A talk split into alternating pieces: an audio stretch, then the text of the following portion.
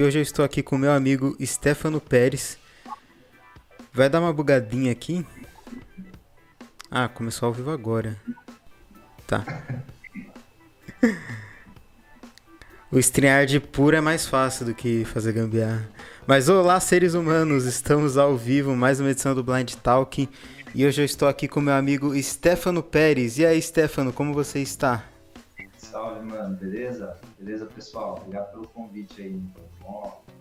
Meu sonho tá aqui e eu agradeço. Eu me convidei, mas tudo, tudo bem, tá valendo. Não, cara, não tem problema não. Eu adoro quando as pessoas se convidam, porque eu não tenho tempo para ficar correndo atrás de convidado. Tanto é que faz uns três meses que eu não faço Blend Talk. Caramba, por falta de convidado? É sempre um convidado, né? Não, na verdade não é que tá faltando, é que eu não. Tem até muita gente, mas aqui. É o trampo, né, cara? Eu tô trampando muito esses últimos tempos. Essas últimas duas semanas eu fiquei um pouco mais tranquilo, mas. Tô trampando bastante. Mas então, você tinha começado a puxar um assunto aqui em off, retoma ele aí pro pessoal entender. A gente já. Tava, a gente tava falando o seguinte, eu quando. No dia que a gente combinou o Blind Talk aqui, eu tava fazendo uma uma reflexão filosófica e me caiu uma ficha que, tipo, todo, todo parece que é uma tríade, tipo, todo ANCAP é ANCAP, MGTAL, investe em Bitcoin, ou é ANCAP, MGTAL, e sei lá, dessa turma, seja em céu ou seja do, dos caras também pegador, mas que da Red Pill, tá ligado? E, sei lá, eu tava pensando nisso. E aí eu falei, ah, vou levar lá pro, vou levar lá pro Blind Talk, de repente é um assunto interessante pra gente trocar ideia. Tá dando pra ouvir bem? Tá dando, tá, tô ouvindo perfeitamente. É que eu ouvi uns episódios antigos e eu estou evitando de interromper os convidados. Ah.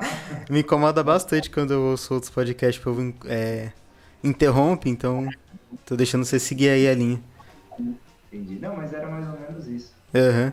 Cara, é, é, o esgoto, é a esgotosfera, né, que os caras falam isso aí. O, ou a outwart, né, também. Por que esgotosfera? Na, é, na verdade, eu acho que esse termo é mais o pessoal que frequenta grupo incel, que usa grupo incel, masculinista, usa bastante esse termo. Pegando até a terceira via, né, que é um pouco outra fita. Nossa, a filosofia do bagulho vai longe, né? Vai longe, tem umas coisas que eu nem imagino que existe. Mano, mas hoje em dia não tem como ser alguma dessas coisas, porque pensa, você falou que tá zucado lá no seu Face. Cara, eu tô zucado porque eu falei, sabe o que eu falei? É. Porque eu falei que o, as mulheres de hoje querem os caras dos anos 30 e querem ser as minas dos anos 2020, tá ligado? Tô ligado. Aí, e, e não falei em nenhum momento. Acho que a palavra que eu usei que me censuraram foi modernete. É, pode ser. Eu Cara. não falei nada, tipo, xingando, desprezando, tá ligado? E os caras me zucaram. Que é mais do que. Eu, eu, vou te falar, com todas com as mesmas palavras, a frase que me fez tomar Zuki. É. Um homem sem chifres é um animal indefeso. pior que eu não tô usando, foi isso. não dá mais pra falar, né, velho? Tá, tá complicado, cara. Que merda. Cara, e hoje eu, eu ouvi um podcast que tem o. Que tinha lá no Nova Vertente, que era o, o podcast. Eu esqueci o nome do podcast, que era o podcast do, do Menefrego com o Viriato. E. Não, não, minto. Na verdade foi o podcast do Menefrego mesmo, Menefrego Podcast, que ele chamou o Viriato. E ele estava falando dessa questão das gerações, né? E o Viriato, né, ele fez uma análise que essa geração nova, geração Z, é a geração do extremismo. E eu acho que faz sentido, cara, porque eu vejo o pessoal da minha idade, mais novo, ou é esquerdista pra caralho, lacrador, chato, ou é terceira via, ou ANCAP, tá ligado? É sempre um bagulho extremo. Não, mas você considera o ANCAPismo um bagulho extremo? Considero. A galera fala que que ancapismo é, tipo, seria o verdadeiro significado de extrema-direita, né? Não, não, Mas... não nesse sentido. Eu não acho. Cara, eu não acho nesse sentido, assim... É que assim, se a gente pegar senso comum, você falar qualquer anarquismo é extremo pra caramba, velho. É extremo. Eu digo até o seguinte, no senso comum, qualquer coisa que vai além de ser de direita votar no Bolsonaro é extremo. Ou ser de esquerda votar no Lula, tá ligado? Qualquer que tem uma vertente mais assim, Porque não é extremismo no sentido de estar tá no extremo do espectro, é, é no sentido de, ser muito aprofundado, ser muito específico, tá ligado? Entendi o que você tá falando. Ser tipo um bagulho. Eu entendi o que você tá querendo dizer. Difícil explicar, mas eu entendi sim, o que você tá sim. tá querendo dizer. É tipo assim, sei lá, o cara quer entender de aviação, então o cara vai lá no fundo mesmo do bagulho para descobrir como tudo funciona tal, não quer ser um leigo. E essa galera do ANCAP. É, porque eu ia falar que, tipo, eu, eu, pra mim a coisa menos extrema, eu era, tipo, fui muito tempo um cara conservador, tal, e prezava pelos valores da família. Mas na verdade, na verdade, eu acho que intrinsecamente, lá dentro, intrinsecamente é outra coisa. Mas lá dentro, no fundo, no fundo, eu acho que eu sempre prezei mesmo foi pela liberdade, tá ligado? Pelo, eu acho que eu sempre fui um ANCAP, eu nunca soube.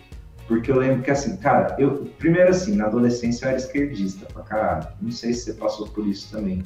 Já, mas, mas eu não sabia o que era esquerda, de direita, nada. é, mais ou menos isso. Mas, assim, pra mim eu via muito aquela filosofia de tipo, nossa, o, todo mundo vai dar as mãos, sabe aquela coisa do Imagine? De, de, sim, de sim, sim. Pra mim era essa ilusão. Aí eu comecei a trabalhar, tá ligado? Aí, só que mesmo assim eu não era empreendedor, eu era funcionário. E aí, cara, eu comecei a perceber que, mano, que, tipo, se o Estado tirasse um pouco do nosso. Não sei se pode falar palavrão, mas enfim. Pode, pode, nossa, fica à vontade. Do nosso cu, a gente, tipo, conseguiria um salário melhor, conseguiria, enfim. Né? Começou, foi naquela época da.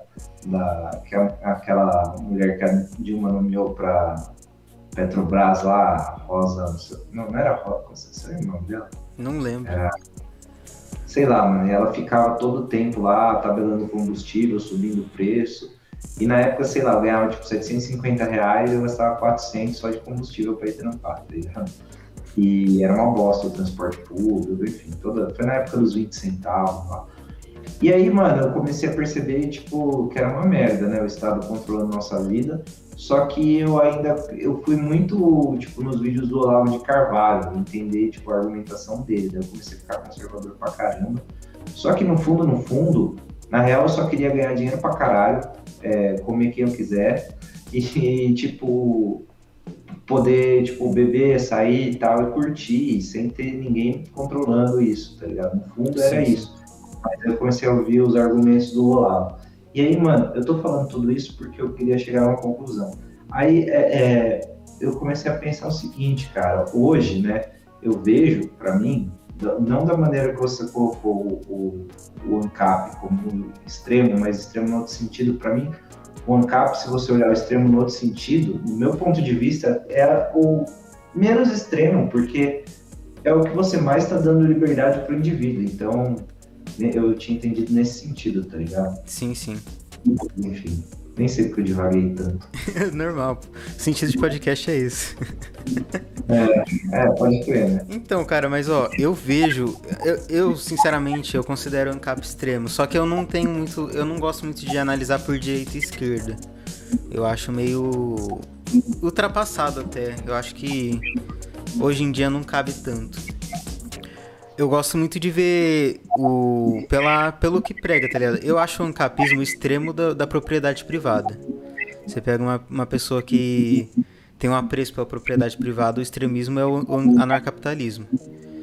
É, assim como, por exemplo, o comunismo, eu vejo como o extremo do, do ideal da igualdade, tá ligado? E quando eu, eu, digo essas palavras, não significa que eu acredito, por exemplo, que uma sociedade ANCAP vai ser a que mais respeita a propriedade privada, ou que uma sociedade é, comunista vai ser a que mais tem igualdade. É o que eles, o que, o que, é, o, o que eles buscam, entendeu? Eu vejo que o ANCAP ele busca muito a questão da propriedade privada. O comunista ele busca muito a igualdade.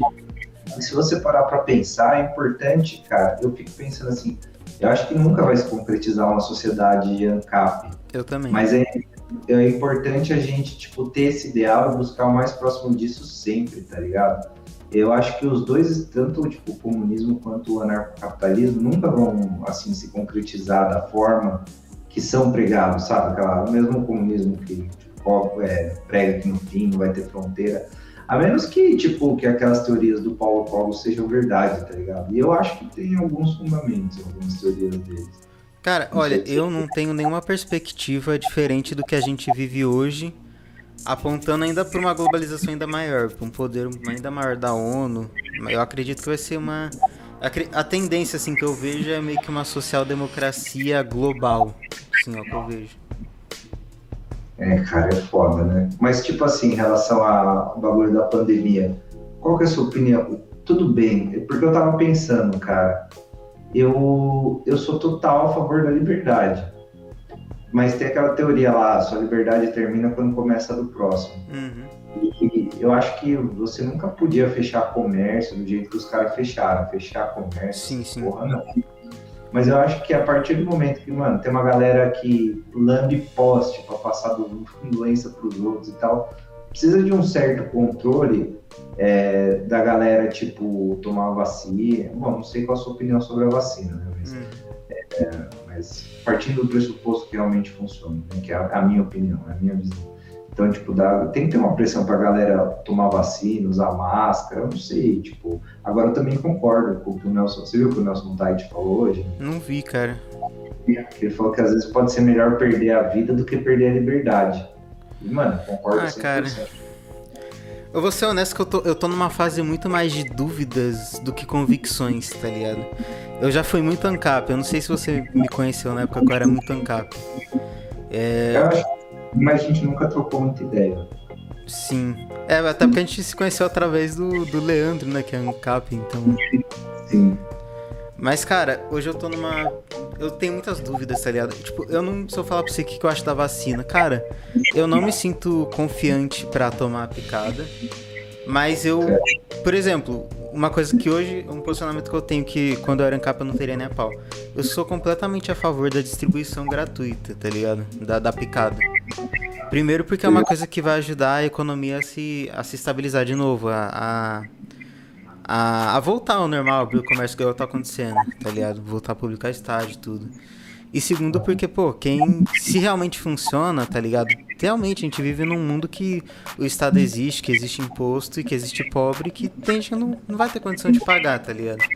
Então eu sou completamente a favor. Pô, sou a favor de ter campanha pro pessoal é, tomar, se responsabilizar, beleza. O que eu sou contra? Obriga obrigatoriedade. Cara, é, cara, a única coisa que você falou de ser a favor é o que eu sou contra. Mas eu entendo também o seu ponto de vista, porque é que nem quando os caras falam, ah, no Brasil, tipo, a saúde, a educação é uma merda. Então o Estado tem que dar saúde e educação. Aí eu paro e penso assim, ah, eu sou contra o Estado da saúde e educação. Só que, mano, o Estado vai continuar pegando nosso dinheiro de qualquer jeito para fazer outras coisas. Então, já que sim, é para pegar nosso dinheiro, então que invista em alguma coisa. Mas filosoficamente eu sou a favor, eu seria a favor de tipo, Pô, por que, que também só as empresas, só, só o SUS pode trazer vacina? Por que, que o. É, isso eu sou contra. Eu acho que, tipo. Eu acho que as pessoas deveriam. Eu não sei como que tá funcionando, sinceramente. Eu não sei se isso pode. Mas eu acredito que as pessoas deveriam poder comprar vacina para tomar a vacina da sua preferência. Pelo que eu sei, assim, eu falo porque minha mãe é da área de uma, ela é veterinária, né, mas ela é da área da saúde alguma coisa ela entende. Pelo que eu entendi, só o SUS mesmo que pode que pode importar as vacinas. É tudo pelo governo. É, pelo menos a distribuição, né? Depois não sei se os hospitais podem aplicar e tal, mas a compra e distribuição. Sim. É, então, mas assim, eu vou ser honesto. Sabe por que, que eu sou a favor do governo dar vacina de graça pro pessoal? É. Porque, cara, é, o contrário disso é o lockdown, tá ligado? Eu tô, eu, eu tô analisando pelo que, tipo, pelo cenário que realista do que acontece como funciona a nossa política. E como funciona nossa política, o lockdown é mandar fechar todo o comércio. E a Sim. única chance da gente recuperar um pouco da nossa economia o mais rápido possível é com o comércio aberto. E a única chance Sim. disso acontecer da forma como está sendo conduzido é, é, o máximo de pessoas estando vacinadas. E o povo Total. só vai se vacinar se for grátis, não tem jeito. E é justamente por isso que nesse, nessa situação eu sou a favor da vacinação obrigatória. Porque o governo só vai, tipo, abrir se a galera tiver vacinada, tá ligado? Uhum. Então vai permitir a abertura.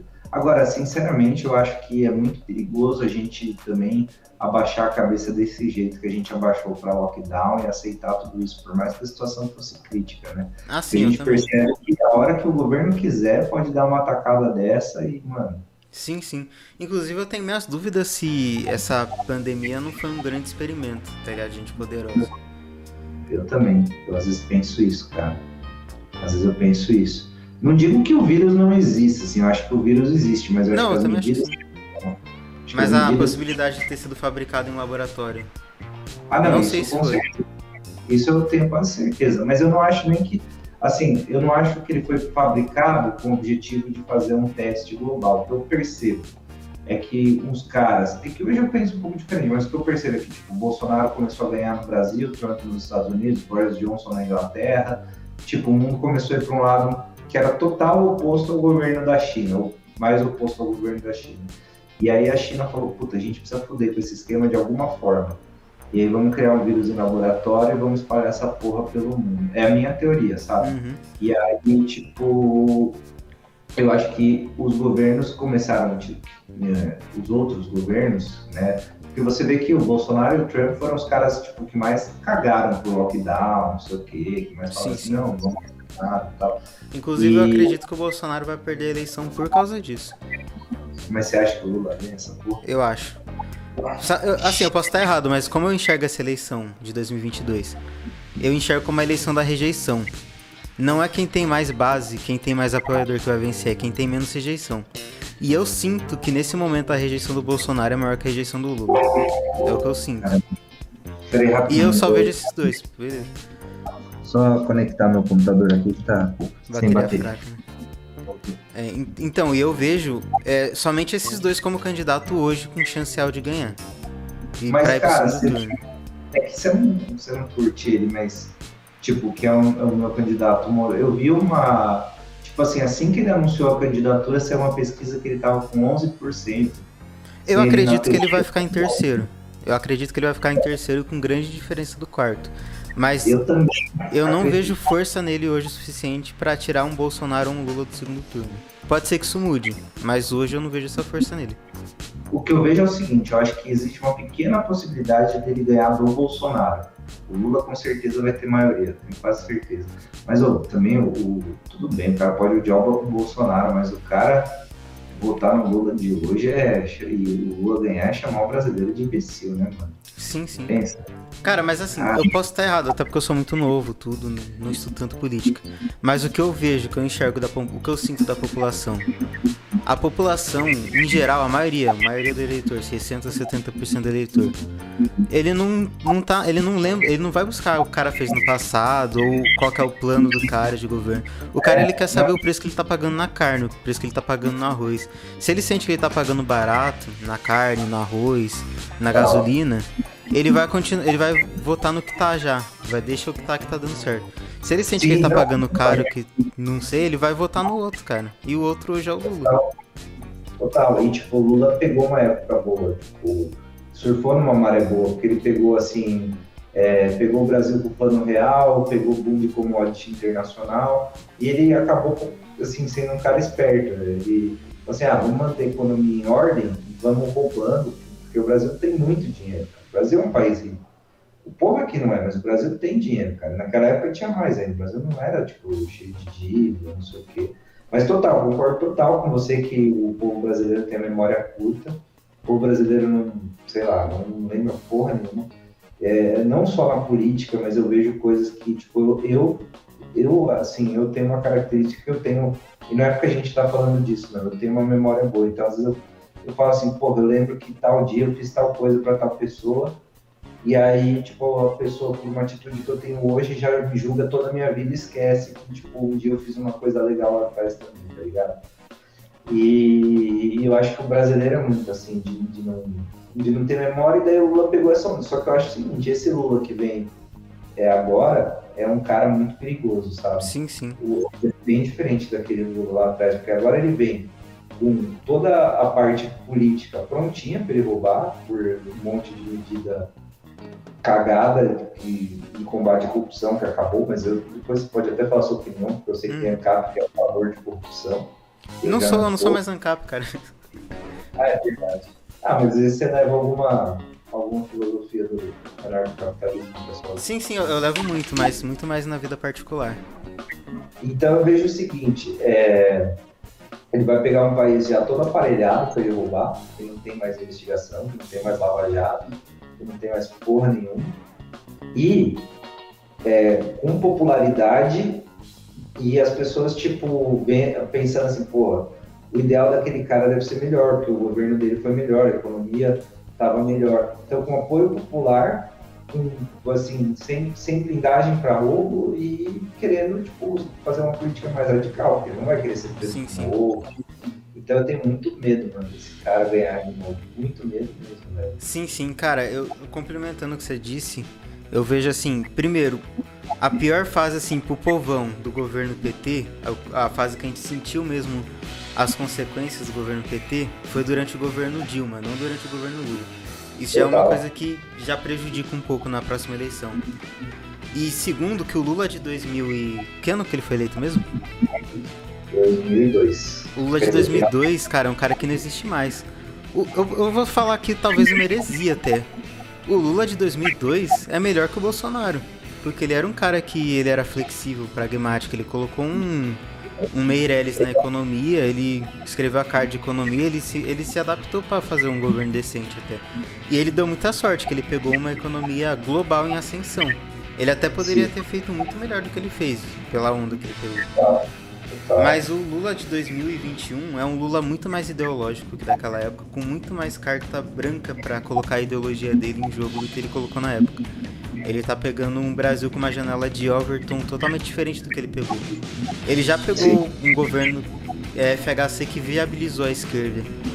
Agora ele tá pegando, ele vai pegar um, um Brasil depois de 16 anos de PT, com um, um, dois anos de governo Temer que deu uma ajeitadinha na economia e quatro anos de Bolsonaro que queimou a direita, tá ligado? Então ele vai pegar, ele vai chegar muito mais forte para fazer as cagadas que ele quer fazer você falou uma coisa que total, mano, o cara, ele sabia ser político. E eu tenho uma teoria, assim, eu vou falar, pode ser que o povo me deteste, mas muita gente acha que, tipo, eu acho que o que corrompeu o Lula foi o poder, cara. Por que que eu acho isso? Não que eu acho que ele seja um cara bonzinho, bom caráter, mas eu acho que o que é, todo mundo que eu conheço fala, não, eu nunca fui pra cara dele, realmente dele, que era sindicalista, eu acho que é o seguinte, ele era meio que. Tem um cara que está na política, que é todo de mineral, é um cara que eu detesto, que é o Kim. Para mim, o Kim é o arquétipo do Lula do outro lado. Sim, sim. Que é um cara que, por exemplo, o Lula ele era sindicalista, então minha família sempre. É, meus pais foram da UDR, você imagina, tipo, é, os caras da União Democrática Pluralista. Tinha negócio, empresa e tal. E o cara era sindicalista, então minha família odiava o cara. Pode ser que, é, ideologicamente, realmente o cara já era, tipo, uma visão ideológica bem ruim. Mas eu acho que em, em relação a, a, realmente se corromper, realmente roubar e tal, eu acredito que começou no governo dele. E eu vejo assim, uma coisa, o, o Lula, cara, se você pegar... Eu sou muito fissurado por essas coisas, de pegar vídeo da época, ver as entrevistas, ver. Parece que o cara se vislumbrou pelo poder de duas formas. Uma, tipo, realmente por ter poder e poder mandar nas coisas, poder mandar dinheiro para Cuba, para Venezuela, enfim, e, e, poder mandar no país. E outra, por. É, eu acho que ele entendeu como é que, na época, né, que ele era aquele Lulinha Paz e Amor, entendeu como é que funcionava realmente o capitalismo e viu que era uma coisa legal. Você vê que tem vídeo dele lá no palácio, ou o cara é muito, ou o cara é muito manipulador e eu caí na, na lábia do cara, né? Mas assim, eu vejo, tem um vídeo dele, no, uns repórteres chegam na casa dele, aí ele tá mostrando lá é, como é que funciona o Palácio do Planalto, tem um vidro blindado, não sei o que, não sei se você já viu esse vídeo. E tem no YouTube, é só, é só procurar aí, conheça o é, a cabine presidencial, e daí é na época que ele era presidente. E aí ele pega os combustíveis, ele estava falando de biodiesel. Aí, caramba, olha o que é a tecnologia. E, tipo, todo empolgado, mostrando o que é a tecnologia. Fico pensando, um cara que tinha uns ideais de sindicalista e tal, ele não ia se vislumbrar com uma coisa dessa, sabe? Se ele ainda tivesse os mesmos ideais na época. Então, acho que o que é, corrompeu mesmo Lula foi o poder mas talvez a maneira que ele conquistou o poder, assim, que eu acho errado, independente do seu ideal. Eu não acho que um cara que briga, por exemplo, pelo impeachment da Dilma, pode estar lá brigando pelo impeachment da Dilma, porque já com o objetivo de, de ser candidato. eu acho que tudo bem. O, o cara pode até ser candidato depois, mas ele, quando chega lá, ele tem que brigar pelo ideal dele. Depois, ser candidato é uma consequência, um convite, alguma coisa. E para mim, Kim, quando age desse jeito, de tipo, chamar todo mundo para Paulista, e eu tava lá na primeira manifestação contra a Dilma, chamou todo mundo para Paulista, montou um grupo do MBL no WhatsApp, e falou, porra, se vocês quiserem vir como voluntários aqui, não sei o quê. Aí cheguei lá mal cedo, falei com ele assim, rapidão. E aí, na hora que subiu no caminhão, ele, não, só o Kim, o cara lá, só o Kim e o Renan falam com a imprensa. Tipo assim, que é o, uhum. o cara não tava ali com segundas intenções, tá ligado? Então, sim, nesse sim. sentido, eu acho que as intenções do Lula, como sindicalista, realmente podiam ser más intenções. Mas eu acho que o que fudeu mesmo o cara foi o poder. Eu nem sei porque eu tô falando isso, cara. É, beleza. Não, interessante o seu ponto de vista, mas eu acredito o contrário, cara. Eu acredito. Inclusive, eu acredito que ele não se corrompeu. Eu acredito Deixa que eu... ele sempre. Só, só, só fazer uma conclusão. Eu falei tudo isso porque você falou que o Lula é um político mais habilidoso que o. Sim, sim, que o Bolsonaro. Bolsonaro. Então é isso que. Ou ele me chavecou muito, ou realmente o cara, enfim, é, sinceridade no cara, mas pode ser que eu tenha sido manipulado. Hum. Mas vai lá. Então, cara, a minha visão sobre o Lula é um pouco diferente. Eu, eu enxergo que. Eu, inclusive, acredito que ele não se corrompeu. Eu acredito que ele sempre foi um cara ideológico de esquerda, só que ao contrário do que parece, ele é inteligente pra caralho. Então ele sabe como. Ele soube aparelhar, aparelhar o sistema, aparelhar o, a política brasileira pra, pra esquerda se manter muito tempo no poder. E voltar quando saísse, inclusive. E se você pegar a maioria do dinheiro que ele roubou, ele roubou para fortalecer a ideologia dele. Então eu, eu, ele pegou um pouco para ele, pegou, mas eu nem acredito que ele se corrompeu. Eu acredito que ele fez tudo o que ele fez pensando em promover a esquerda e fazer a esquerda crescer no Brasil. E, eu acredito que ele conseguiu ficar mais forte. Eu concordo, mano. Eu acho que ele também roubou, só que pra, pra, tipo, pra dar um. Pra, pra conseguir se perpetuar no poder e tudo mais. Mas o que eu penso é assim, é, eu, eu acho que na cabeça dele, é, é o que eu acho, não, não é que, que, tipo, a esquerda se perpetuar no poder fosse uma coisa ruim, então que como era um objetivo é, por, por, uma causa maior, por um ideal maior, então que estava tudo bem roubar aquela grana. Exatamente, entendeu? é isso que eu penso também. Exatamente. Eu não soube explicar, mas é isso que eu penso. Eu acredito que tudo que ele fez foi pensando em fortalecer a esquerda, tudo, até roubar. Mas você acha que ele fez isso já pensando tipo, em ser ditador e tal? Porque não sei. Que eu ouço é sempre que a Dilma, que era ditadora zona e tal. E é o que eu sinto, assim, nos governos né? Porque eu já era mais velho que você, hum. você nasceu eu... Cara, eu sempre vi a, Lu, a Dilma, né, como um fantoche. O fantoche do Lula, né? É, do Lula e do é, PT. É o que a galera me fala, apesar que eu não sentia muito isso. Mas mesmo ela sendo fantoche, cara, ela não sabe se comunicar com o Lula. Então, não sabe. Não a Dilma é o Bolsonaro da esquerda, cara. Exatamente, cara. Exatamente. Exatamente. A Dilma, cara, só tinha uma coisa boa no governo dela. Cara, eu ria todo dia. Era muito bom, cara. Eu dou risada até hoje quando pegando esse discurso dela. Agora, um cara que eu gosto, eu sei que você não curte ele nem a pau, mas o cara que eu gosto é o Temer, cara. Puta, pra mim o Temer, velho. O que ele fez em dois anos. Cara, demais, cara. Ainda mais assim, pegando o Brasil do jeito que ele pegou. E outra gosto. coisa que eu gosto dele é que eu vejo ele como um cara que não tem ideologia, ele é totalmente pragmático. E eu acho que pro Brasil é o que a gente precisa hoje. Isso é o que eu não gosto. Mas eu, eu não gosto dele é, no sentido de tipo. Eu não gosto dele como. Como eu acho que ele foi bom, eu acho que ele fez um bom governo. Você entendeu? Eu acho que ele foi bom para economia, ele fez reformas importantíssimas, tipo, me, melhores do que muitas do, do, do, Bolsonaro. Eu acho que ainda ele tem alguns erros é, em relação à economia. Tem sim. Concordo. Por exemplo, e... o combustível, a gente tá um pouco na merda por causa do que ele fez, né? Do que o Temer fez? É, ele, da dolarização da gasolina. Então, mas assim, você lembra que, eu não sei se você vai lembrar, mas eu lembro que, tipo, no dia que ele deixou o combustível ser controlado pelo mercado, é, o preço do combustível baixou.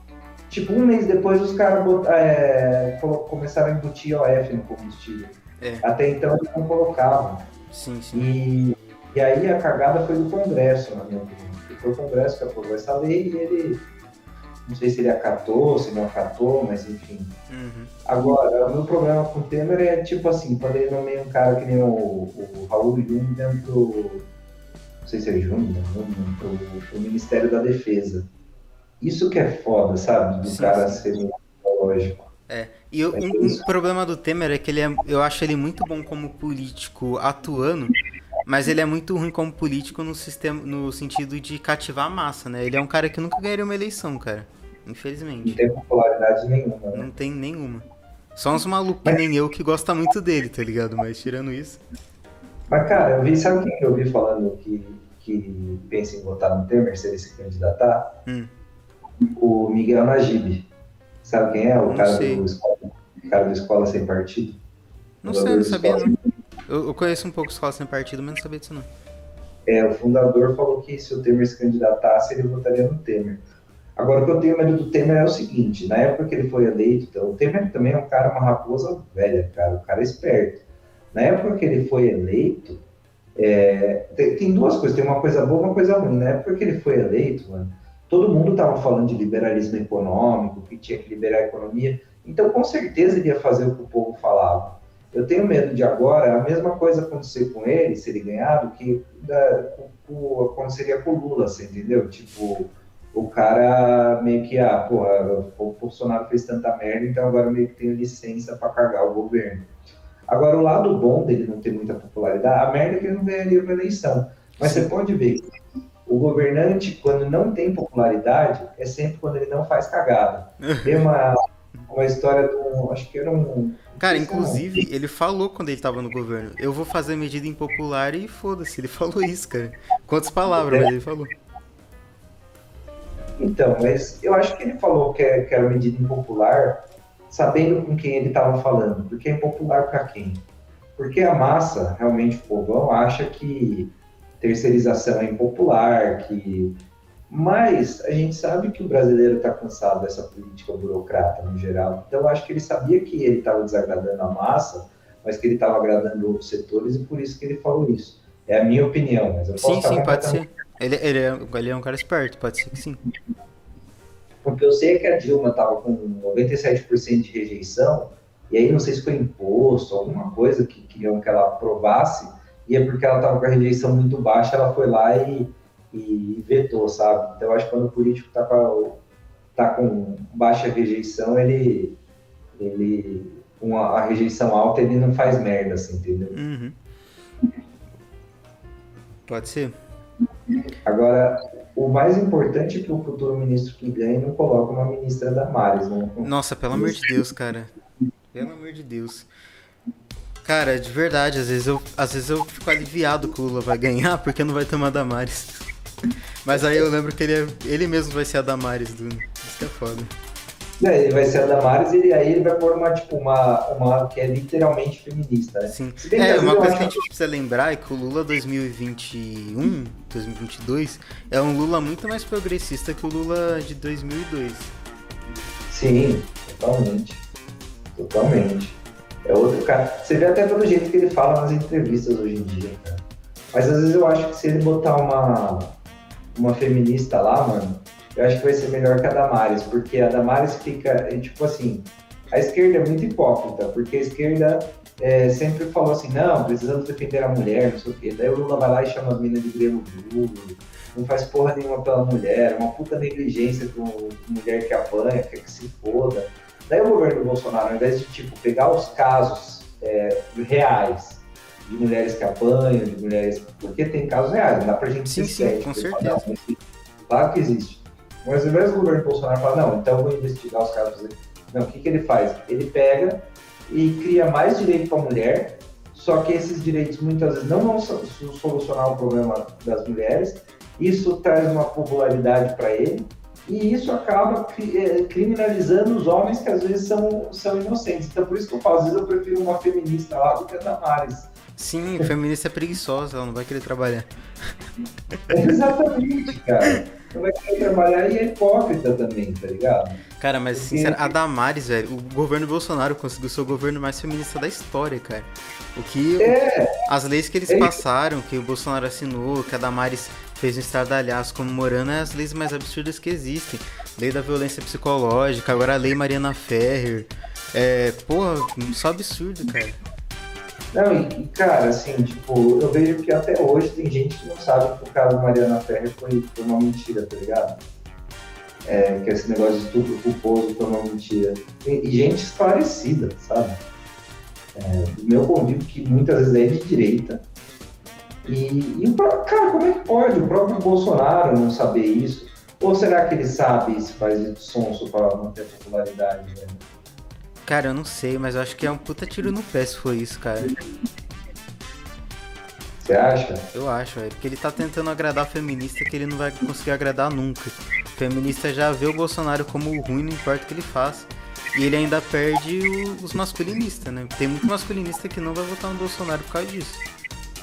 Mas, cara, tem uns ma- masculinista trouxa, velho. Que não, não sei se é masculinista. Eu não sei se o termo, mas assim, os caras, tipo.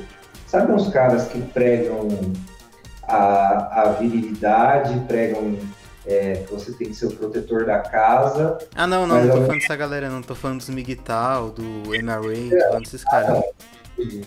Quando eu digo masculinismo. Porque tem esses caras que é o, o Dom Sandro, não sei se você assistiu, ele chama dos Cavaleiros Brancos. É, não, sim, sim. É os. Ou conservacuck, né? conservador e as conservadias. Porque, sinceramente, cara, depois que eu comecei a enxergar, mano, ah, esse negócio de não, o homem tem que pregar a família, pregar a família, pregar a família. Daí eu, porra, tá bom. Mas espera um pouco, sabe o que eu comecei a ver? A mulherada, cara, o que que acontece? É, a maioria, elas, mano, elas querem curtir a vida delas de solteira pra caralho, sabe? Quando chega com 25, 26 anos, que começa a ir pra fase que perde a. a, a- como é que fala o bagulho quando você consegue ter filho? A, É a guarda? não, mano. Ah, é, fertilidade, fertilidade, fertilidade. fertilidade, começa a perder a fertilidade e elas querem arrumar um cara pra casar, tá ligado? E aí pega, tipo, o cara que elas rejeitaram a vida, a vida inteira e aí querem moldar o cara, fazer a vida do cara tal, do jeito que elas querem. E, e, e aí, mano, esse bagulho de família tradicional, não sei o quê, só serve, mano, pra dar força pra, pra, essa, pra essa galera aí, pra essa mulherada aí, tipo, é o que eu vejo, sabe? Sim, eu sim. acho que tem a família como um pilar da sociedade. Mas o problema, tudo bem. Se a mulherada de hoje quisesse os homens dos anos 30, mas fossem as mulheres dos anos 30, beleza. Mas não, elas querem as mulheres, os caras dos anos 30 e querem ser as mulheres dos anos 2000, tá ligado? Sim, sim. Isso- É, cara, essa questão de relacionamento, de homem e mulher, acho que tá tudo cagado, cara. Eu vejo problema nos dois, cara. Eu acho, eu vejo muito problema em mulher, eu vejo muito problema no- nos homens também. É, primeiro que a mulher só chegou nesse ponto que tá porque o homem permitiu. O homem incentivou até Sim. ao longo da história os conservadores, os liberais, né? É, tem, eu não sei, eu não, não sou um profundo conhecedor, mas tem papo de que o, o movimento feminista começou com homens que se vestiam de mulher para defender as pautas e depois foi entrando mulher na parada. É, por motivo político, né? Não porque era tran- transexual, por motivo político. Então, cara, a, a situação chegou no ponto que tá. E outra, os caras, pós Segunda Guerra Mundial, o homem, ficou uma porcaria, cara. Começou a beber, trair a mulher, ir atrás de puta. Tipo, o senso comum, o que antes era minoria, o senso comum começou a fazer. E aí o feminismo, o comportamento da mulher veio como um reboot. E esse mesmo reboot agora tá voltando pros homens através do Miguel. O Miguel é um reboot do, do feminismo e tal. Mas esse reboot primeiro veio da parte das mulheres, porque os caras começaram a fazer um monte de merda. E- Mas eu acho que os caras começaram a fazer merda, cara, porque, porra, eles começaram a ver assim, caralho, eu tô aqui na guerra morrendo, e vários deles, tipo, voltavam da guerra e a mulher tava grávida de outro, Sim, e sim, essas sim. porra. Aí, mano, começou essa porra aí, tipo, os caras se revoltaram, então não posso estar errado, mas Não, foi Eu sim, acho- acho que você tá certo. E cagou tudo. A guerra cagou tudo, cara. A gente tá vivendo consequência da guerra mundial, cara. Segunda guerra mundial. a é a guerra, né? O estrago que a, que a Segunda Guerra Mundial foi muito além do, da, do território e da economia destruída da época. E você acha que a. Segunda Guerra Mundial também foi algo, tipo, dramado como estratégia de controle social. Às vezes eu, eu tenho umas teorias assim, eu acho que todos os acontecimentos trágicos da humanidade, todos eles, porque quando você começa a estudar, tipo, nova ordem mundial, ele tem várias vertentes da nova sim, ordem sim. mundial, a galera fala, né? Tem galera que acha que é ET, que quer vir aqui, tem, tem muita teoria maluca, assim, mas é, partindo de um, de um, princípio, assim, de que, porra, eu não estou dizendo que existe um grupo de pessoas que se reúne e fala assim, não, olha, sei lá, 10 pessoas se reúnem numa sala e falam, não, hoje nós vamos conquistar um mundo. Não é isso. Mas eu acho que existe um, um senso de pensamento comum entre governantes, é por isso que eu virei ANCAP, entre é, é, governantes, de que se eles tiverem o controle social, eles sempre vão conseguir se perpetuar no poder, perpetuar os filhos dele no poder e tal. Para mim, a nova ordem mundial é isso. E aí, eu, eu, por isso que, tipo, eles querem acabar com a família tradicional dos outros, mas eles querem ter a família tradicional deles. Sim. E, e, e aí, às vezes, eu começo a pensar, cara, e eu começo, porra, eu acho que a, a, tipo, o que o Hitler fez e tal, que deu origem para Segunda Guerra, enfim, a Primeira Guerra, a peste bubônica, é, Inquisição, tudo isso foram estratégias de pessoas que queriam ter esse controle social que foi meio que causado de propósito. Pode ser. Sei, cara. É, cara, eu, eu sinceramente eu, eu, eu, sei muito pouco de Primeira Guerra Mundial. Eu não, eu não sei muito direito por que, que ela começou, qual foi a origem que começou. A Segunda Guerra Mundial eu vejo muito como uma consequência da Primeira Guerra. E as consequências da Segunda Guerra Mundial, primeiro foi a ONU. E a ONU é uma das grandes responsáveis pra gente estar tá desse jeito na sociedade. E o fim do. O, a, o estabelecimento né, do liberalismo como um todo, liberalismo norte-americano. É, porque ficou a disputa, né? Acabou a Segunda Guerra Mundial, o nacionalismo perdeu. É, monarquias também, foi tudo extinto, virou tudo democracia. Aí ficou aquela guerra entre o comunismo e o liberalismo. O liberalismo acabou vencendo. E algum desses comportamentos que a gente vê, o próprio progressismo, é meio que uma consequência do liberalismo. É a coisa que o liberalismo permite e até estimula na sociedade. Então, Sim. eu vejo muito como uma consequência. Só que eu não sei. Pode ser que sua teoria faz muito sentido, mas eu preciso saber como a Primeira Guerra Mundial começou, para saber se eu consigo encontrar aqui. É, tá eu, também, eu também não entendo muito de. Mas você acha que a Segunda Guerra foi por causa da ONU? Não, a Segunda Guerra foi uma consequência da Primeira Guerra, eu acho. Eu digo. Ah, tá. E aí essa merda que a gente vive hoje é uma consequência da ONU, Isso. que é uma consequência da Segunda Guerra. Isso. Mas, cara, olha, eu, eu o progressismo da seguinte forma. Eu acho que eu não sou antiprogressista. Eu acho que eu também sou a favor, mano, da mina transar com quem ela quiser, do cara dar bunda com quem ele quiser. Eu sou a favor de tudo isso. O que eu sou contra é o Estado é, é, interferir em favor desses, tipo, como se esses precisassem da proteção do Estado para fazer essas coisas. Você entendeu? É isso que eu sou contra. Mas eu também não sou aquele conservador que quer. É, que nem eu, eu também penso diferente dos conservadores que querem, ah, não, não pode isso aí, porque está acabando com para mim o problema do progressismo é quando ele se torna estatal, mas enquanto ele está na sociedade, tipo, não tem lei de abuso psicológico contra o homem, essas porra, e, e, as coisas se resolvem na justiça de forma justa, sem ter lado, eu acho que tá tudo certo, né? Não sei se você pensa igual a mim, mas... É, então, penso um pouco diferente. Na verdade, eu sou um pouco reaça, né, tá? Eu, ah. eu não gosto do conservadorismo, eu acho que o conservadorismo é hipócrita e e, e, na prática é conservar o que o progressismo conquista. É, mas eu sou um cara de respeito, tá ligado? Eu, eu prezo muito pelo respeito. Então, tipo, eu nunca sou um cara que vou chegar na cara do homossexual e falar, não, você tá errado, você tem que parar de dar a bunda. Eu não sou o cara que vou chegar na cara da mina e falar, não, você tem que é, se guardar pro casamento. Eu, eu sou o cara que eu prezo pelo respeito. E o respeito, pra mim, é isso. Agora, pra mim eu chegar e falar, ah, eu sou contra o homossexualismo, eu sou contra a mina sair dando pra todo mundo. Quando eu tô falando de uma forma assim genérica de grupo, na minha visão eu não tô sendo desrespeitoso, tá ligado? E só que assim, eu não acho que o Estado tem que impor nada, tá ligado? Até porque eu acho que não funciona.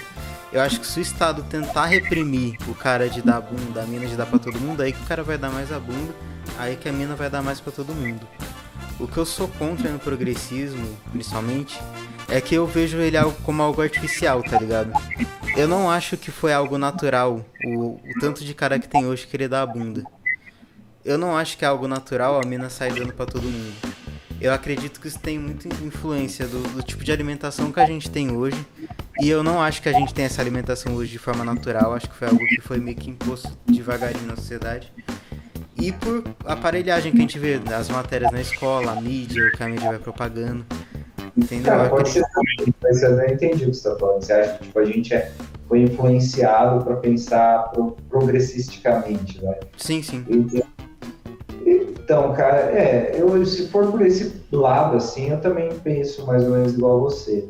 O que eu penso é que muito, tipo, da capacidade humana também foi reprimida por... E aí, aí vai soar muito esquerdista o que eu vou falar agora. Pode falar, mas, Não, eu sei, mas assim, só é, só ressaltando. Cara, eu acho que muito da capacidade humana foi reprimida por igreja, escola e a própria família. No sim, sentido sim. de, tipo, os pais quererem escolher o futuro para o filho. Sim, sim. É, a igreja querer dizer, não, tipo, não, você não tem capacidade, você tem que seguir o destino que Deus te deu. A escola, o método que a escola usa é muito né, velho? É, tipo, eu, você... eu, não gosto nem um pouco também. Você não pode pegar, tipo, aquilo que você é bom e se aprofundar naquilo. Você é obrigado a saber tudo, mano. É. Então, é, às vezes e eu tudo acho... que você sabe não serve pra nada depois que você ficar adulto. Muita coisa, é, muita coisa não serve pra nada. E, e, eu acho que, assim, às vezes eu acho que, na verdade, é o contrário. Eu acho que nossa sociedade era muito influenciada pelo conservadorismo e conforme a gente foi ficando mais liberal, a gente foi realmente mostrando quem a gente é. Por isso que eu sou a favor do progressismo sem interferência estatal. Né? Mas, Sim, assim, eu não sei quem tá certo e quem tá errado é. nisso que eu tô dizendo. Cara, eu entendo e até acredito que faz sentido sua teoria. É, é, que a gente acaba analisando de forma diferente. É que nem, tipo, eu. Eu, eu acredito muito na questão fisiológica do comportamento também, tá ligado? Eu acredito que a gente age muito per, pelos hormônios que a gente tem mais no corpo, pelas vitaminas, tudo. Eu acredito que isso influencia muito a forma da gente agir e pensar, por incrível que pareça. E a nossa alimentação hoje é uma porcaria, cara. Então, por exemplo, o homem hoje, eu acredito que ele é muito mais afeminado porque ele ingere muito mais alimentos que o tornam afeminado, que abaixam a testosterona e aumentam os hormônios femininos. Tipo e isso soja? Reverb... Sim, tipo soja, mas não só soja, o próprio trigo, pão, todas essas coisas, acaba baixando a testosterona. E isso faz com que o homem até, vamos colocar assim, dê mais liberdade para a mulher. E a própria mulher também tem os, os hormônios alterados, isso acaba influenciando. Não, não que eu tô falando que o mundo tá desse jeito porque só pelo que a gente come, mas eu acredito que tem muita diferença, entendeu? Por isso, é isso que eu quero dizer quando eu digo que eu não enxergo o progressismo como algo natural. Entendi. E mas, o pior de tudo é que eu não vejo solução para isso, tá? Esse é o problema, eu não vejo uma solução. Eu não vejo assim, ah, se fizer isso resolve. Não vejo. Mas uma coisa que eu vou te perguntar agora. E, e aí, tipo, é o que a galera da lacrosfera usa para argumentar a, as coisas deles. Tipo, tinha muito homossexualismo praticado na época dos romanos. E naquela época, ainda era aquela época de homem viril, não sei o quê, blá blá blá. Então, não sei, mano. Você acha que desde aquela época, tipo, a galera já tava, tipo, sendo mal influenciado, se alimentando mal? Não, cara, porque eu posso ter certeza que o, o homossexual daquela época era muito mais viril que o heterossexual de hoje. É, isso é, isso é verdade. Né? E, e o é que eu, tô, eu, não tô dizendo assim de. de o que, eu, o que eu, não, eu não tô querendo dizer aqui de orientação sexual, tá ligado? Quando eu falo do comportamento. É, é do comportamento em si. E eu acredito que o cara, quando. O heterossexual com muita. É, com, muita, com muito hormônio feminino no corpo, ele pode se tornar um homossexual. Então, é, tinha muito naquela época, talvez tinha, eu acredito até que não homossexual, talvez até mais bissexual, né? Mas. É. Mas, mas era por, por, eu, entendo, entendo o que você tá falando. Você pegar um gay hoje, ele, é, ele é assim, nada contra, mas ele é afeminado, ele. E tipo, na época. Até o hétero. Até o hétero, velho. Mas naquela época era mais tipo um bagulho de quero pegar a força desse guerreiro pra mim, não sei o quê. É, eu, não, eu não manjo muito, sinceramente. Eu nem sei como que era em Era mais ou menos isso que tipo, os historiadores falam, que era comum essa prática porque os caras achavam que eu pegar a força do, do outro guerreiro pra eles e tal. Mas não sei até que ponto era por causa disso ou era uma putaria mesmo, a gente nunca vai saber, né? É sim, mas eu tenho certeza que pegar o, o, homossexual mais afeminado daquela época, ou mais, assim, com menos testosterona, ele seria muito mais viril com o Bolsonaro, por exemplo. Ele não deixaria uma lei Mariana Ferrer passar. Sim, total. Mas eu acho ainda, eu acho ainda, e agora, mano, agora você, eu vou ser cancelado. Eu acho ainda que mais do que genético, uh, homossexualidade, homossexualismo, enfim, não sei qual é o jeito certo de falar, então é, eu me. Eu nem entendo. Mas assim, eu acho que mais do que genético, o bagulho é.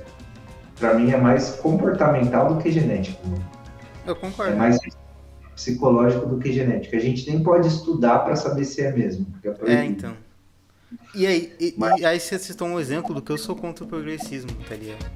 O progressismo ele chega e proíbe o cara de, de estudar, o cara de. É porque fazer o Estado na parada, tá ligado? Sim. Se não tivesse Estado, é isso que eu faço. Se não tivesse o Estado, mano, o cara quer viver na putaria, aí o problema dele. O problema é que o Estado sempre vai existir, né? Exato. A merda é essa. A merda é essa. E aí os caras progressistas vão sempre eleger pessoas progressistas pra. Pode crer, né, mano? E eu vejo um problema no, no, na democracia também, cara essa live, a gente. Se, se, essa live tiver visualização, a gente vai ser os dois cancelados pra caralho? Você tá ligado? Ou a gente... vão ser cancelados por um grupo, por outros eu tenho certeza que não, velho. É. Eu sei que vai ter grupo que vai gostar, mas. Uh... Mas então, o que eu tô querendo dizer. O que eu, tô, o que eu acho de muito ruim na democracia, cara, é que eu acho que a democracia ela beneficia muito é, o keynesianismo na parte econômica e o progressismo, tá ligado? Porque você troca de presidente a cada quatro anos. O liberalismo, para ele surgir efeito, ele precisa ser aplicado a longo prazo. E geralmente no começo ele vai dar um choque que vai dar uma recessão na economia. E aí nessa recessão, o que a população vai fazer? Vai votar no, no oposto. Aí o keynesiano vai lá, vai fazer as paradas artificial dele, quem sabe que mais pra frente vai gerar crise, mas o povão não sabe. E a economia vai lá dar uma crescida, dar uma melhorada. E putz, os caras falam, não, tem que votar nesse cara, entendeu? Mas aí você acha que a solução é qual? Tipo, manter um liberal eternamente no poder? Cara, eu acho que não tem solução, na verdade. Mas, cara... Eu tô meio niilista com política, né? Isso é foda. Não, mas até tem fundamento que você tá falando. Porque olha só, o Lula estava falando assim, ah, mas Angela Merkel pode ficar 30 anos no poder, 20 anos no poder. A mulher falou, tá, mas ela nunca botou um opositor na cadeia, então ela pode ficar o tempo que ela quiser. Se ela está respeitando é, as liberdades individuais, se ela está respeitando a economia, eu também acho que não tem motivo para trocar. Eu acho que se o cara respeita as liberdades individuais, se a economia vai bem, o cara respeita, não precisa trocar o cara. Agora, não, eu não tá trocaria. Lá... Eu, eu rezaria pro cara ficar no resto da vida dele. Se for um cara é, bom mesmo. Tô... Pra quê? Não tem sentido, né? Sim. Mas o perigo disso aí é tipo um cara que nem o Lula, que parecia é, que estava fazendo uma política liberal na época, se perpetuar no poder há muito tempo. Porque a impressão que dava era essa. Porque ó, o Lula diminuiu imposto, mano. o carro na época do Lula baixou demais o preço. Hum. Eu lembro que, mano, meu pai comprava carro direto, assim, comprava, vendia, porque ele diminuiu o negócio de IPI. É... O Lula fez, tipo, mano, umas coisas que, mano, que nem o Bolsonaro teve coragem de fazer, tá ligado? Olhar pro Lula de 2002, eu falo, o Lula de 2002 era mais liberal, mais liberal que o Bolsonaro atual, velho. Sim, opinião. sim. Não, o Lula de 2002 foi muito bom, cara. O, se você pegar o que ele fez, ele foi muito bom. Ele poderia ter sido melhor até, mas porque também é, deu a sorte de pegar um mundo numa economia boa. A única merda é que você é que a gente paga a conta até hoje, né, mano? Sim. A merda também é essa. Só que, cara, sabe uma coisa que eu descobri depois que hoje eu tô fazendo faculdade de economia, tá? Eu fiz um ano e meio, parei, voltei, uhum. e tudo bem, eu sei que tem esse preconceito com a faculdade no Brasil, ainda mais de economia, porque é muito keynesiana, não sei o quê. Cara, mas, mas eu faço... Não, pode ah. concluir, concluir. Não, mas eu faço em, em, faculdade particular. E aí você esquecendo um pouco dessa parte política, e olhando mais para a parte do empreendedor mesmo, porque você tem esse lado na economia, você faz dois anos em algumas faculdades junto com administração e contabilidade, comércio exterior, é as mesmas matérias, e você aprende a analisar cenário, aprende a fazer investimento, aprende, enfim, você aprende sobre essas coisas. Olhando dessa perspectiva hoje, eu vejo assim, eu não dependo de quem está é, no governo, de como vai a economia do país, para eu saber ganhar dinheiro. Hum. A menos que, tipo assim, eu seja, eu, eu dependa necessariamente de uma empresa e essa empresa seja beneficiada por esse governo. Agora, se, se eu não quero ter empresa, eu quero ter, tipo, ser um cara autônomo, quero ser um investidor e tal, cara, você não importa.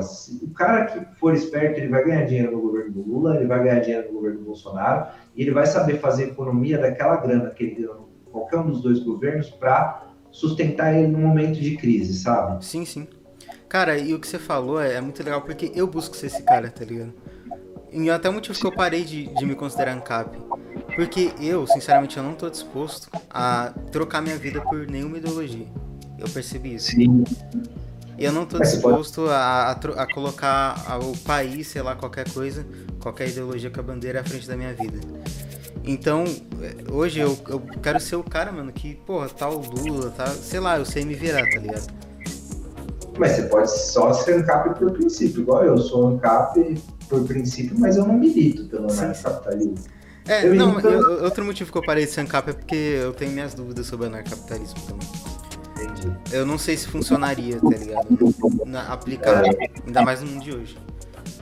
Entendi, entendi. Mas eu não sou o cara que. Ah, eu, eu eu cravo que o anarcapitalismo não funciona, o que tá errado. Não sou esse cara também. Eu sou o cara da dúvida hoje. Entendi.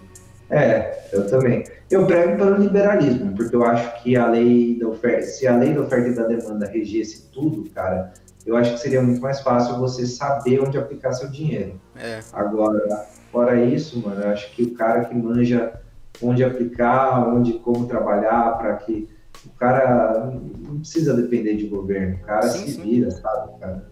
E... Total. E outra, tem que ter coragem, né, mano? Não é só, tipo, o cara tem que ter coragem de pôr a mão no bolso e arriscar a grana. Não Exato, se... cara. Não é todo mundo, infelizmente, não é todo mundo que tem disposição para isso, predisposição para isso. Sim.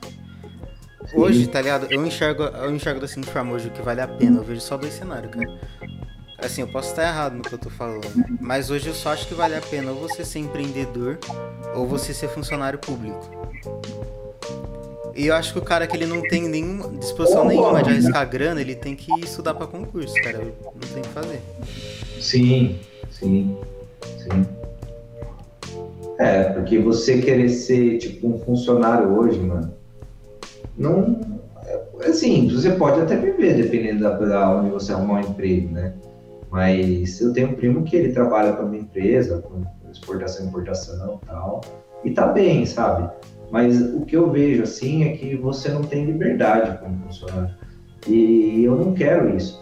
Mas eu também tenho um pouco de medo da vida de empreendedor, porque eu acho que também é uma vida sem muita liberdade. Eu acho que você uhum. tem que empreender buscando se tornar independente daquela empresa, sabe? Sim, tem sim. Total, cara, hoje você tem que aprender a delegar, tá ligado?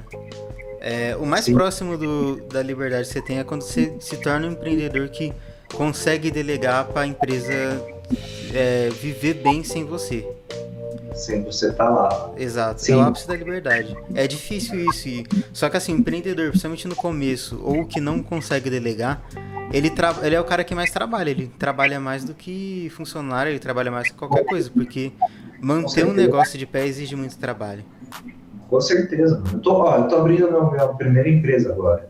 E, cara, eu nem abri ainda. E eu já tô, tipo, sobrecarregado de, tipo, é, contador que tem que conversar, nota que tem que mandar, é, lançamento que tem que fazer em Excel. E assim, ainda tô abrindo um negócio que é de, de animais, né? Eu tô abrindo uma hípica. E aí, tipo, eu tenho meus cavalos aqui, eu já tenho que administrar os meus três. Além de administrar um cara que trabalha para mim aqui hoje, está me ajudando a reformar, tal, não sei o quê, e, e, e, manter o lugar, e aí me dá uma força para os bichos.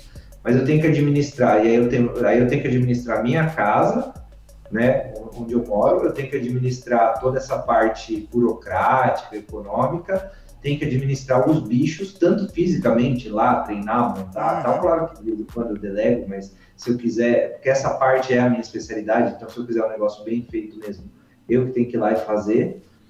E, cara, nem abrir o negócio, eu já tô querendo férias. Porque, assim, antes, antes de abrir, eu já quero parar um mês. Então, com certeza, o empreendedor é o cara que mais trabalha. Por isso que eu acho que o empreendimento ele tem que ser uma forma de você buscar liberdade. Sim. Agora, só um- contar uma história rapidinha aqui, que a gente falou desse negócio, né, de que a gente tem que ter coragem de arriscar o capital. Cara, em 2013, eu estava trabalhando no Aras, e, nessa época que eu te falei, ganhava 750 reais por mês e gastava 400 de combustível. E aí, apareceu é, lá, eu comecei a escutar a história do Bitcoin. E eu fui ver, né, quanto custava um Bitcoin. Sabe quanto custava um Bitcoin na época? Quando? 400 reais. Nossa, você conheceu mais barato que eu ainda. Aí, mano, eu olhei pro, pro Bitcoin e aí tinha muito aquela história do dólar, que subia e descia tal, oscilava muito na época, e eu falava assim, mano, se o dólar, quando tá a 3, 4, depois ele cai, porque é natural, porque a galera começa a vender pra, né, pra, pra é, consu- é, consubstancializar o lucro, quando o Bitcoin é 400 reais, isso aqui vai cair daqui a pouco, vai sumir, eu não comprei, mano. Imagina. Cara, eu mesmo que tá. É que assim, eu conheci o Bitcoin, já tava dois mil reais, mil e pouco, dois mil reais. Eu olhava pra aquele e falava, mano, tá muito caro isso aqui, velho. Não é possível, isso aqui vai cair uma hora. Mal sabia eu. Cara, eu, eu, eu pensei exatamente isso, que é o que a gente tá falando de ter coragem para arriscar. Sim. E outra, né, mano? 400 reais a gente acha caro. Olha, olha o dinheiro, assim, tudo bem, não tô menosprezando aqui dizendo que 400 reais é, é dinheiro de pinga, não é isso. Mas, cara, olha a quantidade de dinheiro que eu tava com medo de perder, cara. Sim, sim. E outra? fome, Digo mais. eu Além da coragem de, de ter que empreender, o cara tem que ter a coragem de se expor emocionalmente. Porque abrir um negócio você também tá se expondo emocionalmente. Porque o, o que é muito comum acontecer e pode acontecer é o negócio dar errado. E Sim. cara, é um bagulho que você vai lá, você bota trampo, você bota tempo, você bota esforço e dá errado. Cara, emocionalmente é um baque, tá ligado? Então é um risco emocional também, não é só o risco financeiro. Total, total. Eu nunca quis, por exemplo, tô abrindo um negócio aqui, mas eu nunca quis abrir. Eu abri, na verdade, para financiar um sonho. Eu nunca quis ser empreendedor. A minha vida inteira eu quis ser um cara autônomo, sabe? Um cara que não depende de trabalho, que tipo, pode viver com seus próprios horários. Não é que não depende de trabalho, quando falando depende de trabalho, parece que você é vagabundo, não é isso. É que você consiga fazer o seu próprio capital sem depender de funcionário ou de chefe. Você seja seu gerente da própria vida e, e nem de cliente, assim. Tipo, sei lá, às vezes um. Tem os caras do Flow, velho. Os caras eles é, são autônomos, eles vivem bem, tipo, os caras ganham uma puta grana, tem os patrocinadores deles, Uhum. mas assim, eles não, teoricamente, eles não têm um chefe, eles não têm um funcionário, tem os funcionários ali pra cuidar do estúdio, vai. Cara, Mas- assim, até eu, eu enxergo que até dá pra ser autônomo no sentido de, ah, você não depender tanto de, de funcionário, de ter patrão, nem de, de um cliente específico. Mas os trabalhos que eu vejo que dá pra fazer isso, você tem que trabalhar muito e ganhar muito pouco. Por exemplo, Isso vendedor de trufa, por exemplo, o cara que vende trufa. Trufa é um bagulho fácil de vender, então ele não depende de ficar molando o cliente, não, ele oferece a cada, sei lá, 10 um compra. E nessa ele vai conseguir um lucro dele. Só que ele vai ter que vender muita trufa pra ter um salário suficiente pra viver. E então, Mas aí, tipo, cara- é muito trampo, tá ligado? Sim, sim. Mas aí, então, mas existem outros trampos que não são, não demandam tanto esforço. Pra, quer dizer, demandam esforço. Pra Agora eu- ter eu vou ser um pouco- Eu vou ser um pouco corajoso aqui de, de destruir minha reputação falando isso, mas eu, eu sou um vagabundo, cara. Só que eu sou um vagabundo que entendeu que a única chance que eu tenho de não precisar trabalhar é trabalhando muito por um tempo pra eu poder contratar funcionário que vai fazer o que eu faço hoje. Mas no começo não vai ter jeito, eu vou ter que trabalhar muito. E outra, mano, eu acho que é o seguinte, tem que. Mas eu acho que o princípio do trabalhador é justamente ser um vagabundo. É uma dicotomia. Eu acho que o cara que trabalha, ele trabalha porque ele quer ser vagabundo um dia. É, é muita hipocrisia. Eu acho que o vagabundo, ele simplesmente fala, vou ser vagabundo e me viro aqui sem vagabundo. Eu acho, mas eu acho que o objetivo de todo mundo no final é ter uma vida tranquila. Agora, eu acho o seguinte, que o cara não é só é, ele trabalhar e tipo, ter empresa, ter os funcionários e tal. Acho que o cara tem que saber investir, tá ligado? Sim, sim. Se o cara não pegar a parte da grana dele investir, daqui a pouco o cara, mano, tá ganhando dinheiro às vezes. E aí eu digo, não é nem só sobre aposentadoria, não é só, só sobre isso que eu tô falando. O cara pode às vezes investir em gado, em imóveis e tal, é, ou tipo, sei lá, comprar. Investir em outras casa, empresas. Investir em outras empresas, comprar casa para reformar. E às vezes o cara tá vivendo daquilo, sabe? Mas tá sendo o próprio chefe dele e tal. Que nem uma parada muito da hora, mano, que eu, eu, eu pretendo chegar num ponto que eu vou conseguir fazer isso. É o Shark Tank, cara. Eu, eu, quero muito fazer o que os caras do Shark Tank faz. Lógico, não precisa ser num reality show, mas, porra, poder ir lá, comprar uma empresa, comprar uma parte, botar uma equipe pra dar um up na empresa e ter parte do lucro, tá ligado? Ser o cara que, que investe, né? Sim, total. Sim, total. É legal, E eu, eu, eu vou ser o cara que, mano, eu, eu entrando grana, já vou contratar. Assim, entrando grana o suficiente pra, pra sustentar, pra ser sustentável, eu vou contratar gente, cara. É o. E, inclusive, uma coisa que eu preciso até estudar mais sobre como contratar certo e tal, mas eu vou contratar gente. Isso aí, isso aí, contador faz tudo pra você. É. Não, quando eu digo, eu falo contratar no sentido de contratar um funcionário, é, profissional bom, tá ligado? É, o ideal é pegar com indicação, né? Sim, sim. Mas, tipo, geralmente dá certo quando você pega com indicação. Mas não é fácil, né, mano? Não é Não, não fácil. é. E olha, independente, o que eu acho só foda disso é que eu acho que independente de qualquer coisa, e aí eu já não sei se é eu que sou encanado, eu acho que por melhor que seja seu funcionário, a pessoa nunca faz exatamente aquilo, exatamente como você quer.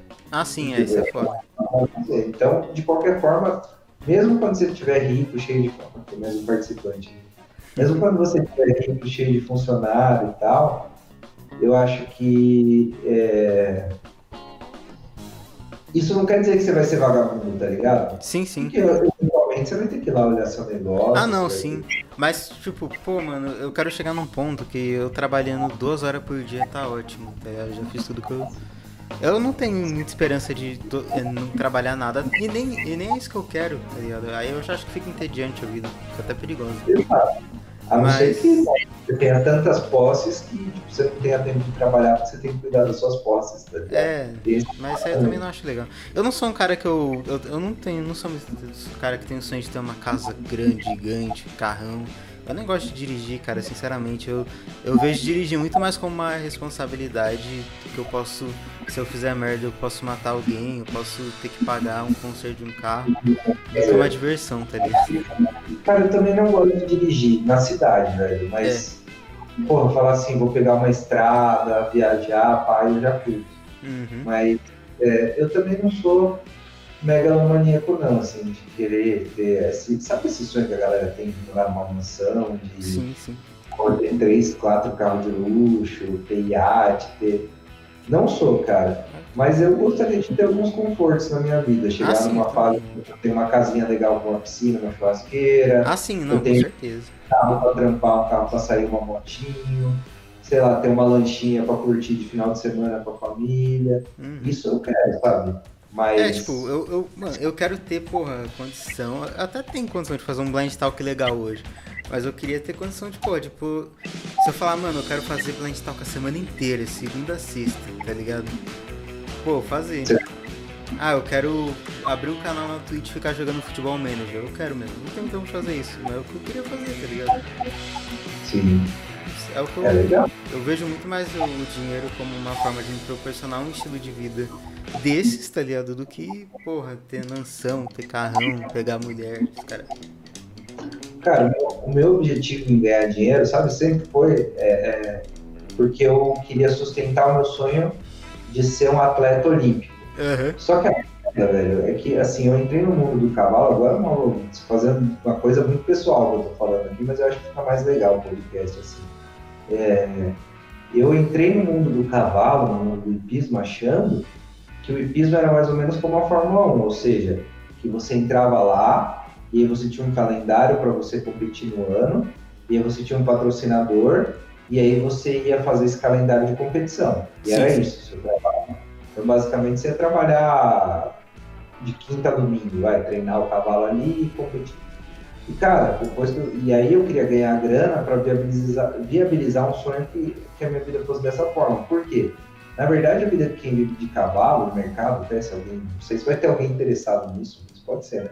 A galera que, que. A vida de quem trabalha com cavalo é bem diferente desse glamour que a galera vê na TV, o cara vai saltar a Olimpíada e tem até um cara para ilustrar a bota dele. É muito diferente. É. O, cara, o cara tem que treinar praticamente todos os cavalos com os quais ele compete. Isso geralmente é um trabalho de terça a domingo é, ele tem que dar aula, ele tem que dar curso, ele tem que vender cavalo, ele trabalha feriado, ele trabalha final de semana. Mesmo os cavaleiros olímpicos, eu já trabalhei em áreas que tinha cavaleiro olímpico, cavaleiro pan-americano, tudo, então eu conhecia e sabia. Mesmo eles têm o seu próprio centro de treinamento, a sua própria hípica, e mesmo eles, é, é, é, cara, eu sei que eles ganhavam uma puta grana lá no lugar que eu trabalhava para ir montar duas vezes por semana lá, e mesmo assim, eles tinham a escola de equitação deles e tudo mais. Então o cara não tira férias, o cara não descansa, o cara rala pra caramba. Então eu quis abrir um negócio para viabilizar o meu sonho de, tipo, um dia eu queria ser um atleta de alto nível, chegar numa Olimpíada, no Mundial. Essa era, essa era a minha ganância, sabe? Sim, sim. Cavalo. Hoje já penso um pouco diferente, já tenho uns objetivos um pouco diferentes. Não e como que você conheceu o hipismo? Cara, eu sempre me envolvi com cavalo, né? Desde criança. Eu vou ter um sítio no interior e tal. E assim, eu já tinha ido na Ípica pequenininho, mas aí eu fui e era, a gente só conhecia lá em São Paulo, era muito caro. Também caí do cavalo e tal, bem pequenininho. Aí depois, quando eu tava com 16, 17 anos, a, a, eu tenho uma irmã mais nova, na época ela tava com uns 10 anos e a amiga dela chamou ela para ir na, na que essa amiga montava. Cara, eu, tipo, eu gostava de andar a cavalo, mas eu não queria ir na hípica, sabe? É, eu adorava, andar a cavalo sempre foi a coisa que eu mais gosto de fazer, mas eu não queria ir na hípica. Eu gostava de montar assim por diversão e tal. Só que aí minha mãe, porra, vai, é legal, não sei o que, vai, você vai gostar. Né? Aí, meu, eu fui e achei legal pra caralho, sabe? Falei, caralho, mano, que da hora. E aí eu vi que era, tipo, além do que, eu vi que era um negócio assim que é que o mundo, da época que eu comecei a montar, mudou assim muito, de uma forma muito rápida. Porque hoje em dia, essa porra desse politicamente correto, a galera acha que montar cavalo é maltratar bicho, também tem essa. Agora. Nossa, sério? É, mas na época que eu comecei a montar, é, eu também comecei a ver que, tipo, além de tudo, era um negócio que a galera pagava pau, sabe? Falei, nossa, que da hora, eu quero fazer isso daqui, né? E, tipo, a galera fala, caralho, o cara monta, o cara salta cavalo. Era tipo. Eu falei, porra, aí eu gostei mais ainda, porque eu, eu, eu sou meio. Eu gosto dessas coisas, assim, de, de ser o centro das atenções, pá. Tanto que eu me convidei pro podcast, porque eu curto. Mas aí, tipo, isso me, me influenciou, né, a ficar. Mas eu sempre gostei de cavalo. Aí, é, aí eu acabei, acabei ficando né? Mas hoje em dia, cara, tipo, muita gente que na época fala, nossa, que esporte legal, pá, não sei o quê. Uma galera olha para isso, nossa, aí judia do cavalo, isso aí maltrata. É tanto, mano, a ponto que eu me filiei num sindicato, que acho que é um dos poucos sindicatos que existem, que não são sindicatos voltados para a parte do trabalhador e tal, que é o Sinca Xerimbabo, que é o Sindicato dos Criadores de Animais, porque, mano, várias cidades quiseram proibir você de criar bicho e tal, mesmo que seja feito de uma forma, assim, ética, sabe? Onde não existe exploração, maltrato. Então, criaram esse sindicato aí até para lutar por isso. E aí acabei entrando por causa dos esportes equestres, que são muito perseguidos. Quando proibiram, quiseram. Lembra que quiseram proibir a vaquejada? Cara, eu, eu lembro de ter uns papos, mas eu não, não lembro exatamente, não tentaram proibir a vaquejada. Eu não gosto de vaquejada, não pratico vaquejada, não é minha praia, mas o grande problema é a menina foi lá na Câmara dos Deputados e falou assim: ah, eu também sou contra o hipismo. Eu falei, porra, é uma merda, né, velho? E sei lá, 10 anos atrás não tinha essa visão, então o mundo mudou demais. Eu também mudei muito por causa disso tudo. Sim, sim. Mas o legal da vida é isso, né, mano? A gente mudar, evoluir. É, mano, cara, eu, sei. Eu já mudei muito também. Pô, mas que legal, cara.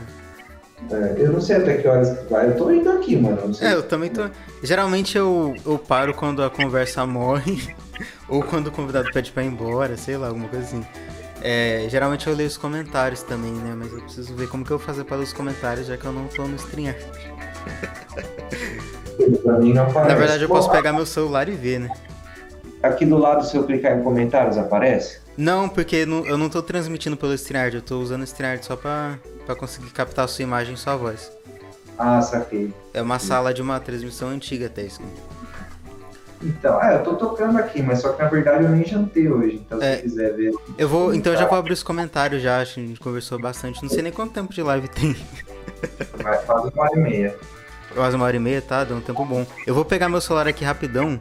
É, um segundo que ele tá carregando aqui atrás pra eu ler os comentários. Tá.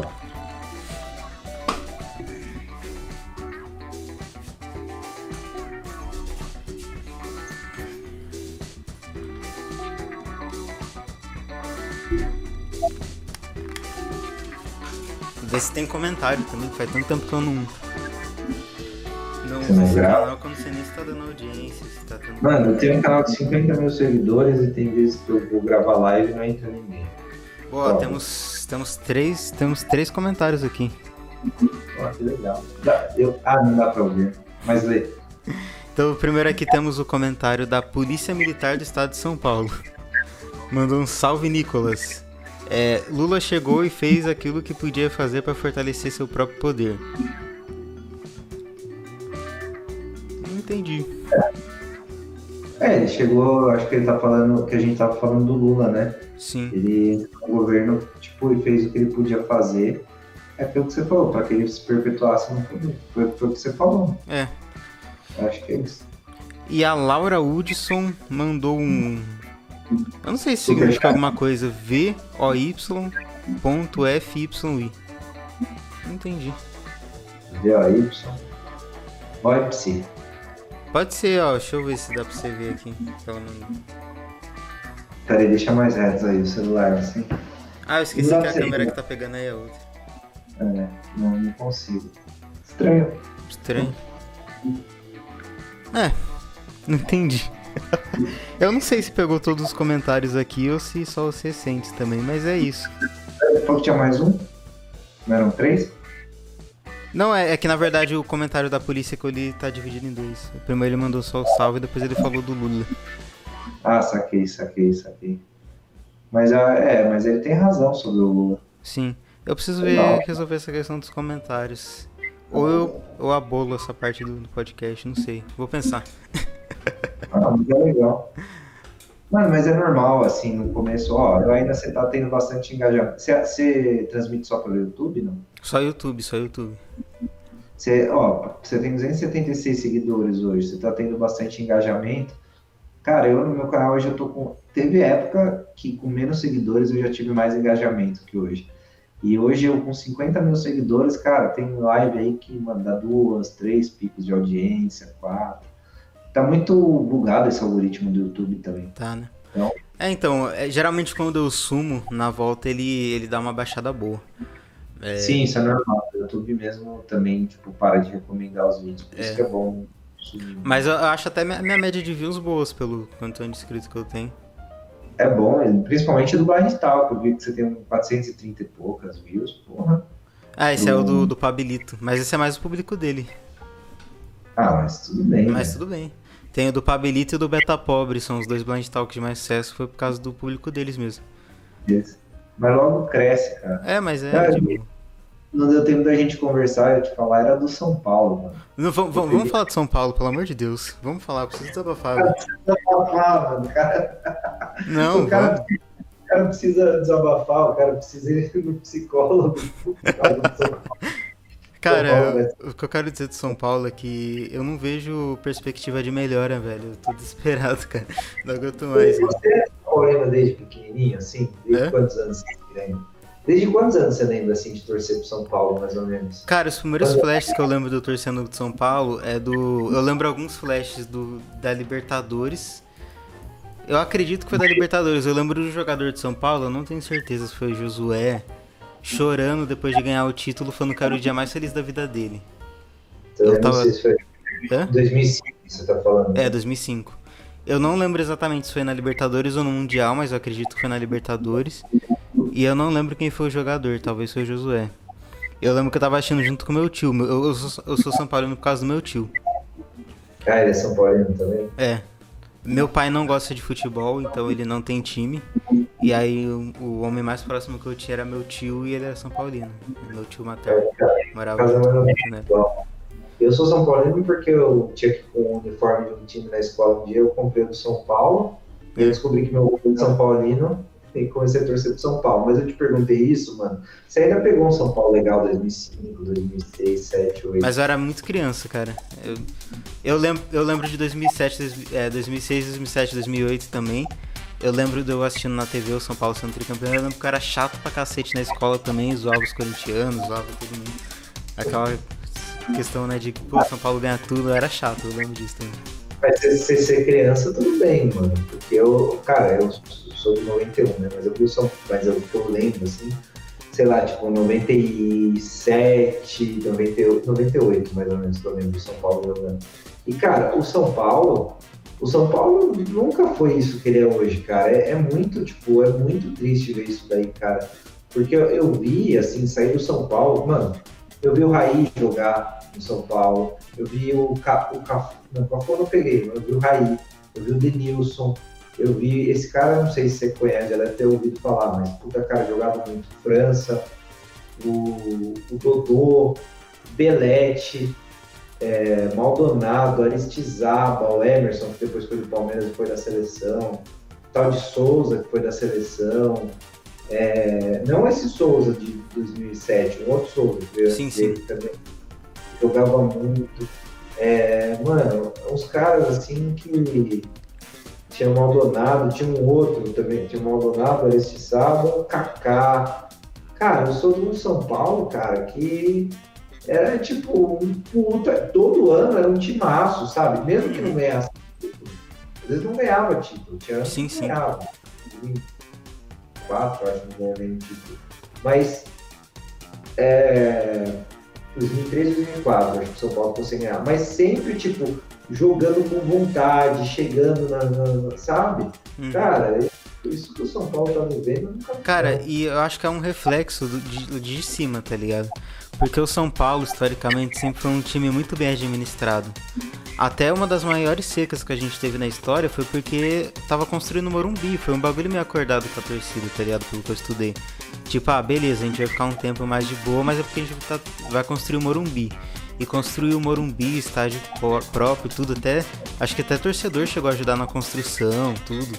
Foi uma parada diferente, tá ligado? E o São Paulo, tipo, ele sempre inovava nas paradas, contratava certo, fazia, construía os bagulhos certos, era tudo. O São Paulo sempre foi muito bem gerido. E esses três, esses três últimos três, quatro mandatos foi tenebroso, cara. E é, é um amadorismo, é, é um bagulho que eu acho que reflete em campo, tá ligado? Eu acho que é um reflexo de cima. Mas, por exemplo, o mesmo cara que dirigia o São Paulo na época que o São Paulo ganhou tudo, também estava dirigindo ali numa época que o São Paulo estava na seca. É o Juvenal. Sim, ele sim. Era, ele era presidente de 2005 até 2008 e depois foi presidente em 2013, 14. É, então, mas assim, o próprio Juvenal, cara, eu acho que. Eu, eu acredito que ele é um dos maiores responsáveis do que a gente tá vivendo hoje. Por causa daquele. Porque a merda começou com aquele golpe dele, que ele deu para ficar mais tempo no poder e o último mandato. Mas o, o, diferente dos presidentes de hoje, o Juvenal era um cara que ele entendia de futebol. Então ele sabia Sim. contratar melhor que esses caras de hoje e ele cobrava o elenco, cara. Eu tenho uma entrevista do Juvenal que o São Paulo perdeu de forma vexatória. Ele foi lá e falou: ó, tal, tal, tal, não joga mais aqui. Você imagina é, o Júlio Casares fazendo isso hoje? Mas hoje os caras derrubam o, o resto do time derruba o cara, sabe? Também não, cara, mas assim, derruba técnico, mas não derruba dirigente, cara. É, mais difícil, mais difícil. Mas, mas assim, é, eu acho que. É, porque o que tá fazendo o cara do basquete lá, o Belmonte? Nada a ver. É, mano, o Belmonte, é, pô, o Belmonte é uma piada, cara. Mas assim, eu acho que tem esse fator e tem. Porque, tipo, o Leco nem se fala, né? O é, o Leco também, cara. E assim, o que eu acredito que essa falta de vontade que a gente vê em campo é falta de cobrança, porque os caras os cara jogam a responsa de cobrar no técnico. E aí o técnico, sim, hoje, o técnico que cobra, ele é engolido pelo elenco. A gente viu o Rogério ser no Flamengo. Então o papel de cobrar não tem que ser do técnico, tem que ser do diretor de futebol, do presidente. mas eu acho que o, o Rogério tem uma coisa, eu acho que o Rogério tá indo melhorzinho que os outros no São Paulo porque ele cobra, ele não tem mesmo. Sim, sim. Mas ele já falou que não quer ficar, né? Não, não que ele não falou que não quer ficar, mas ele deu A entrevista dele foi bem tão despedida, né? Outra coisa É. que eu tô desesperado, cara, você viu os nomes que estão sendo especulados caso o Rogério saia? Não, quem? Roger Fala. Machado, Renato Gaúcho, os dois nomes que eu vi. Eu não acho o Renato Gaúcho ruim, não, mano. Eu acho. Eu acho que ele tá quase ruim. Porque ele em outros times ele ganhou muita coisa, cara. Ganhou muita coisa como técnico do Grêmio, Internacional. É, Enfim. Ah, cara, eu não Eu- sei, eu não acho o Renato, eu não gosto muito do Renato Gaúcho, não. Eu acho que o futebol de hoje mudou, tá ligado? É, pode ser que A decadência dele no Grêmio, acho até foi por causa disso. O futebol hoje exige muito mais conhecimento tático. Eu não acho que ele tem muito conhecimento tático. O meu maior medo, cara, é o Rogério sair. Eu também não quero isso, qualquer- não. Mas independente de qualquer área. Tipo, ele pode até deixar de ser técnico, mas eu não quero que ele saia de dentro do São Paulo. Hum, Uma vez eu vi uma coisa bem risada. O, o Chico Lang, aquele corintiano fanático, aquele jornalista, mano, que eu dou risada. né? Uma vez, não sei se você lembra, ele no CPC falou que o povo de o povo lá do Oriente Médio era tudo pobre e tal, maloqueiro, sofredor, só podia ser corintiano. Cara, eu já tinha ouvido. Né? é, Ele uma vez, uma vez falou assim, na época eu torci o nariz, mas cara, agora eu tô começando a dar razão pra ele. Falou, o dia que o Rogério Ceni sair desse clube, São Paulo não ganha mais nada. Cara, eu vi e- isso. Eu achei até que era o Vampeta que tinha falado isso, cara. Não, foi o Chico Lang. Bom, pode ser que o Vampeta tenha falado também, mas que eu vi falando na TV lembro foi o Chico Lang. Foi Chico. E E é- tá certo. E ele tá certo, o São Paulo não tem uma liderança. São Paulo não tem liderança, cara. E agora tem mais uma coisa que eu acho que fudeu o São Paulo. Que foi a porra da Copa, que construiu o estádio para todos os rivais de São Paulo, né, com exceção do Santos. Você vê uma coisa, o- não, não teve reforma no- na, na Baixada, né? Só foi Palmeiras e Corinthians. Foi, Você foi. vê uma coisa, os times, e um time que, assim, pode ser rival de São Paulo, mas é um time que eu respeito, é o Santos. Eu também. Porque depois Palmeiras e Corinthians é outra discussão. Cara, pra mim, Mas- Santos é o, é o- é o clube que tem discussão de, de ser o maior do Brasil, com São Paulo. São os dois que eu vejo em discussão. Exatamente, exatamente. E, e, e é um time que nunca se envolveu com, com sem vergonhice, não sei o quê, assim, pelo menos não no nível que os outros se envolveram, né? E, e, e não teve reforma no estádio deles também, né? Quer dizer, não ajudaram. Quem que tá mais fudido no campeonato? São Paulo e o Santos, pô. Sim. Santos Ah, e outra tem- coisa. O São. Paulo, o Santos também acho que não. Eu nunca vi São Paulo com patrocínio da Caixa, do Banco do Brasil. Agora, Verdade. rival, Flamengo, Corinthians, eu já vi. É verdade, nunca teve patrocínio estatal. Mas o que eu acho que fudeu foi porque antes, mano, tinha show no Morumbi direto, então arrecadava receita. Os Fudeu outros também. tinham que pagar pra jogar no Morumbi. Isso fudeu muito com o São Paulo. É, cara, mas outra coisa que fudeu também é a contratação errada, cara. A gente contra- Cara, é só contratação bizarra. Ó, o Júlio Casares, eu não preciso nem elogiar o Júlio Casares, cara. Ele gastou 13 milhões no Orejuela. O cara nem, nem relacionado é. E não é que ele não é relacionado, que ele é perseguido, é que ele é ruim, a gente viu ele jogar. O Ela- Orejuela, pra mim, quando ele tá jogando, eu considero ele um jogador a mais pro time adversário. Aham. Cara, sinceramente, eu acho o Igor Vinícius melhor que ele. Eu também, mas de longe. Orejuela é ruim demais. É que o pessoal pega no, no pé do Igor Vinícius que ele é muito ruim ofensivamente, mas defensivamente eu até acho que ele faz o papel dele direitinho. O, que o Igor Vinícius é ruim tecnicamente. Eu acho só que ele é preguiçoso, mano. Não, ele não sabe Eu cruzar, cara, ele não sabe cruzar. Esse é o problema dele. Na verdade, o problema do Igor Vinícius é que ele não sabe cruzar. É igual o Lisieiro, cara. O Lisieiro era pra ser um puta craque. Eu gosto do O cara- Lisieiro até. Eu gosto então, do o futebol cara tem capacidade técnica pra, pra isso. Mas o cara tem um estrelismo, uma falta de vontade, mano. Uhum. que É, isso é foda. O que ele fez no último jogo, mano? O time inteiro jogando pra. O, porque eu não sei se você, viu o jogo. Eu vi só o- os 20 primeiros minutos, eu tinha um compromisso, não consegui assistir o resto. Cara, o time inteiro jogando, sabe, naquela pegada de final, querendo ganhar pra se livrar do rebaixamento. Na hora que o Liseiro pegava a bola, ele tocava pra trás. Sabe aquele negócio de pegar? Não tem... Sim, não- sim, sim. jogava. Parece que o cara, porra, queria fuder com o São Paulo. Tanto que ele saiu vaiado. Ele foi substituído, É, cara, eu E- tinha que assistir o jogo, mas eu acho até que o, primeiro, o, o primeiro e segundo volante é uma posição complicada até por causa disso, cara. Eu assistindo até o jogo do, do Flamengo com, o Palmeiras e tal. O primeiro volante é o cara que mais toca pra trás, não tem jeito. Que ele vai querer buscar aquele passe mais de segurança. Mas eu acho que no São Paulo, o caso do Lisieiro, ele toca mais para trás do que deveria, porque pode ser por acomodação tudo. Tem vezes que dá para tocar para frente e toca para trás. Mas eles Sim. muitas vezes são criticados de tocar para trás quando a única opção é tocar para trás. Mas, Não, tudo bem. mas eu mas acho ele... que realmente eles poderiam arriscar um pouco mais sim. Mas o Lisieiro, mano, quando o Lisieiro entrou no São Paulo, quando ele começou, foi votado até pelo Milan, ele jogava bola, mano. Uhum. Jogava Não, esse vontade. ano eu acho que ele jogou bem boa parte da temporada. Esse final dele foi melancólico, foi deprimente. Os últimos jogos com o Crespo e todos os jogos com o Rogério, ele foi muito mal. Mas eu acredito que ele jogou muito bem, um bom período com o Crespo. Eu, eu não acompanhei muito, pra ser bem sincero. Eu assisti a final contra o Palmeiras. Aí eu comecei a assistir o Campeonato Brasileiro falei, puta, esse time não vai a lugar nenhum, eu caguei. E aí, porque, cara, é muito difícil pra quando você viu sempre vai ter um monte de São Paulino que fala, não, o time tem que apoiar sempre e tal, mas quando você, você viu, viu o seu time, sabe, você, você tinha prazer de ver o seu time sim, jogar, sim, sim, sim, é muito bom acompanhar. E, e, mas a gente tava falando, então eu não acompanhei o Lisieiro. É, mas, mas, cara, eu acho que assim, tecnicamente ele é um cara bom. Só que o que ele fez. Lembra quando o Benítez fez aquele golaço de falta último? Sim, sim, sim. Pô, o que, ele, o que ele fez com o Benítez não se faz, o cara que se importa com o time. Chegar pro cara e falar, não, não é você que vai bater o outro. É, isso é, isso é um problema que eu vejo que é do treinador. Isso foi um problema do Crespo e do Rogério. Porque o cara tem que definir quem que é o batedor do time. Não, mas eu acho que o treinador deve ter entrado lá e definido. Então, pode, inclusive pode até ser que o treinador falou, não, o batedor é o Igor Gomes. E aí o Benítez é. falar que ele bate, a gente não sabe, tá ligado? Até porque a gente nunca sabe de nada que acontece no São Paulo. Isso que é foda. Mas, mas o problema maior de tudo isso não é nem assim essa questão. Eu acho que o problema é, independente da situação, tipo, o Liseiro não é batedor. Por que, que ele tem que se intrometer nisso? Não, é no, assim. último minuto, no último minuto e deixar o cara, às vezes é que o Benítez foi muito frio. Mas ele poderia ter deixado o cara ali, tipo, na, ficado puto e batido mal por causa disso, sabe? É. Não, o Benítez foi, foi. O Benítez, cara, é um cara que, puta, também é uma. É inexplicável, cara. Porque ele é um cara que ele é muito talentoso, tá ligado? Você vê que ele tem uma técnica, que tecnicamente ele é muito bom. Mas, cara, eu não sei se ele é acomodado, se ele tem problema, que, porra, ele não aguenta jogar 20 minutos, cara. É a sensação que dá, né? Ele não, não, não é a sensação, é, é o fato, ele não aguenta jogar. É a sensação que dá é que ele é acomodado. É, não, sim, sim. O Rogério deu a entender isso, inclusive em uma Sim. entrevista. Sim, que ele só depende dele e tal, né, na coletiva. É. Só depende. Sei, cara.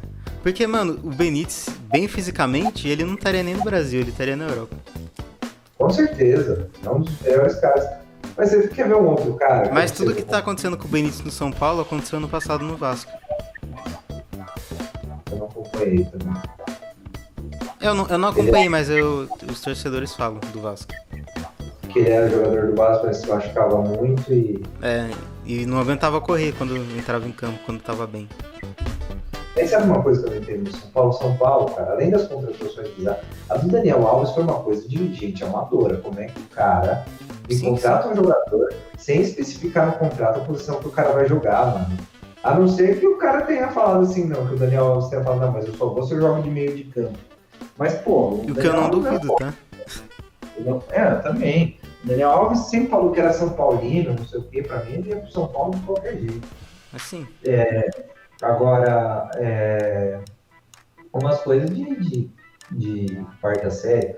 Agora, um jogador que também, mano, me lembra muito o Benítez é o, o, que eu não sei o que acontece, é um cara ótimo tecnicamente, mas aí não é nem questão de preguiça, é o Pato. Agora, uma coisa que eu vejo uhum. também, o São Paulo contrata um monte de jogador bom, mano, e, e, e, parece que os jogadores são contaminados por esse elenco. É a falta de cobrança, cara. É de cima, não tem jeito. É a falta de cobrança. Não tá nada, velho. Cara, você vê, o Diego Souza no São Paulo não jogou porra nenhuma. No Grêmio mete gol em todo mundo. Nenê no Fluminense jogou razoável. Não foi também tudo isso. O que meus amigos Fluminense falam, ele não foi também muito bom, mas ele jogou. No São Paulo não jogou porra nenhuma.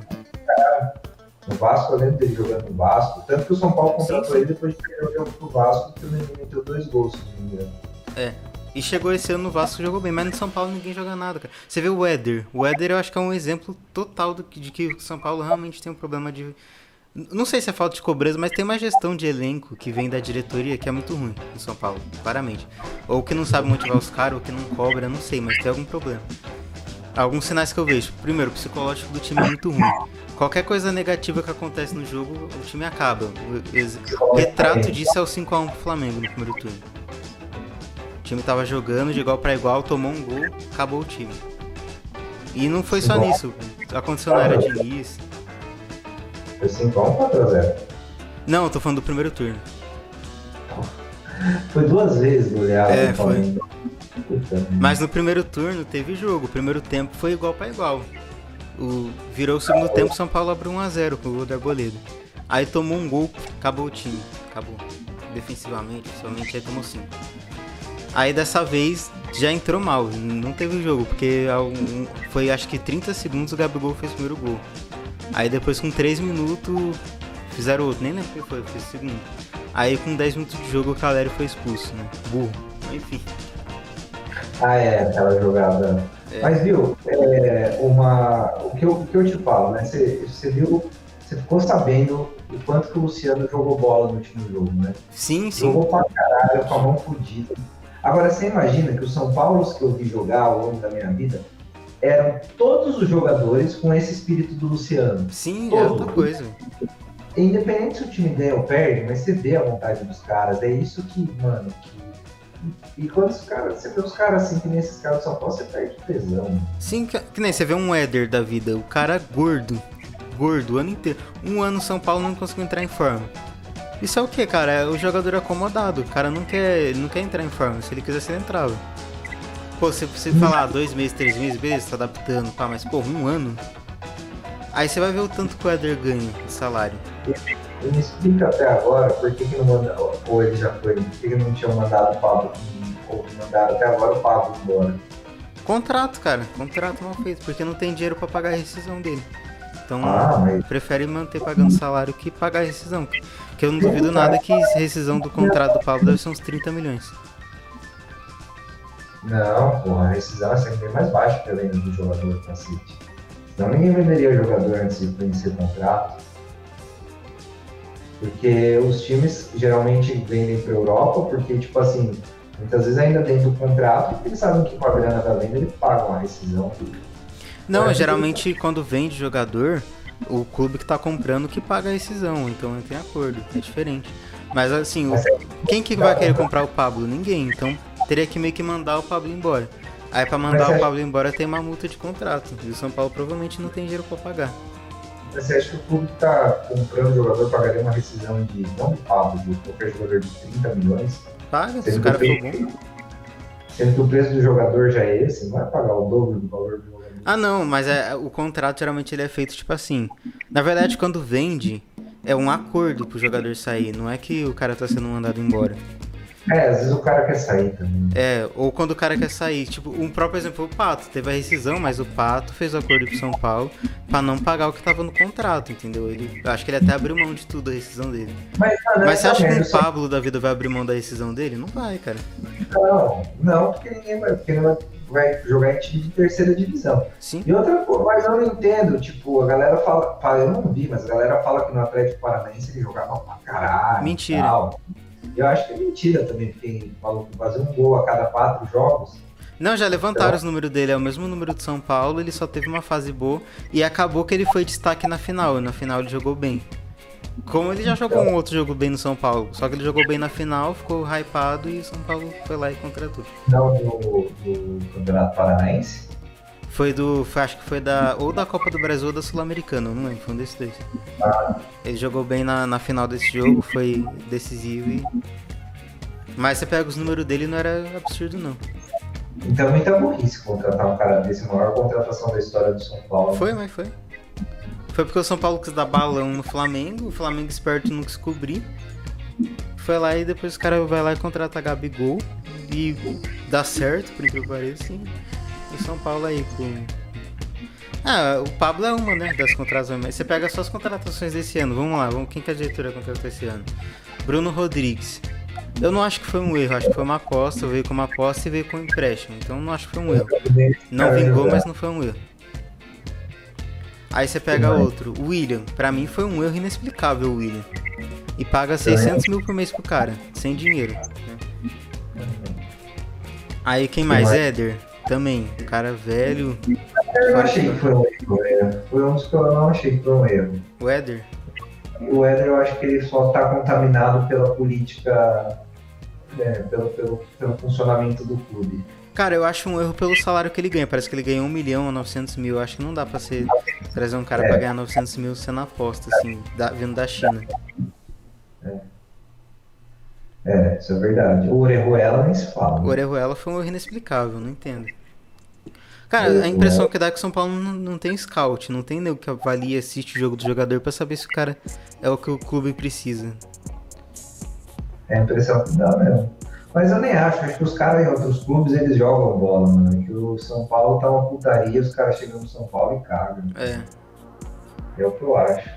Cara, mas o O- Orejuela, pra mim, o Orejuela foi inexplicável porque eles contrataram o Orejuela antes de contratar o Crespo, cara. Tipo, como que você contrata jogador sem técnico? A mesma coisa do Bruno Rodrigues. Como que você contrata um jogador sem ter técnico, tá ligado? Pô, contrata o técnico primeiro e vê o que o cara quer, o estilo de jogo que o cara quer, que tipo de jogador o cara vai precisar. Essa, Sim, sim. essa gestão pra mim começou de forma muito desastrosa, cara. Primeiro que o clube já pegou o clube quebrado, eles sabiam que tava quebrado, saiu contratando um monte de gente, saiu contratando gente com salário alto e, pô, onde já se viu um time que tá quebrado, que tá com dificuldade financeira, pagar 13 milhões em lateral, cara, seja o lateral que for. E outra, cara, eu acho que a base do São Paulo, perto das outras bases que o São Paulo tinha, também é muito ruim, cara. Cara, É. é que, assim, sabe qual que eu vejo que é o problema de criticar a base? É. No futebol de hoje, o meio-campo ele é fundamental, cara. É, é o setor de longe mais Sim. importante. Sempre foi, velho. Sim, é, Sempre pode foi. ser, sempre foi. Eu não sei, mas hoje. É que antigamente eu não, não acompanhava, hoje eu acompanho, assisto muito jogo. E cara, o São Paulo, a responsabilidade de carregar o time, eles colocaram na- nas costas dos moleques de 22, 23 anos, cara. Aí é foda, né, cara? Como que você vai Mas colocar a esperança do, do time ser competitivo nas costas de uns moleques de 22, 23 anos? Então, aí é o problema dessa geração pau mole, que é o que a gente tava falando antes. Sim? Porque os moleques de 22, 21, 19, 18, mano, o Denilson entrou no São Paulo com 17, Aham. Jogando pra caralho, você entendeu? Sim. Assim- Não, mas assim, o problema que eu vejo é que o meio-campo do São Paulo inteiro é molecada. Tipo, se tivesse um cara experiente no meio-campo, um maluco de 26, 27 anos, eu acho que o São Paulo seria outro. Um cara, tá ligado? Pode Já até ser, mas o que eu tô tentando falar é outra coisa. O que Sim. eu tô tentando falar é que, tipo assim, beleza.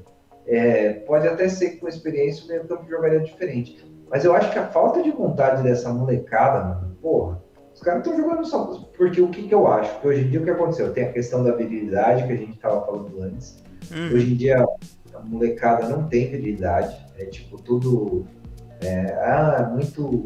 É, você vê que futebol é muito técnico hoje. sim, Não tem aquele, aquela pegada de vontade do cara ir driblar tal, que antigamente o cara tinha. Mas se tiver um jogador que faz isso, já vai fazer a diferença. que O cara consegue driblar a técnica, assim, Uhum. entendeu?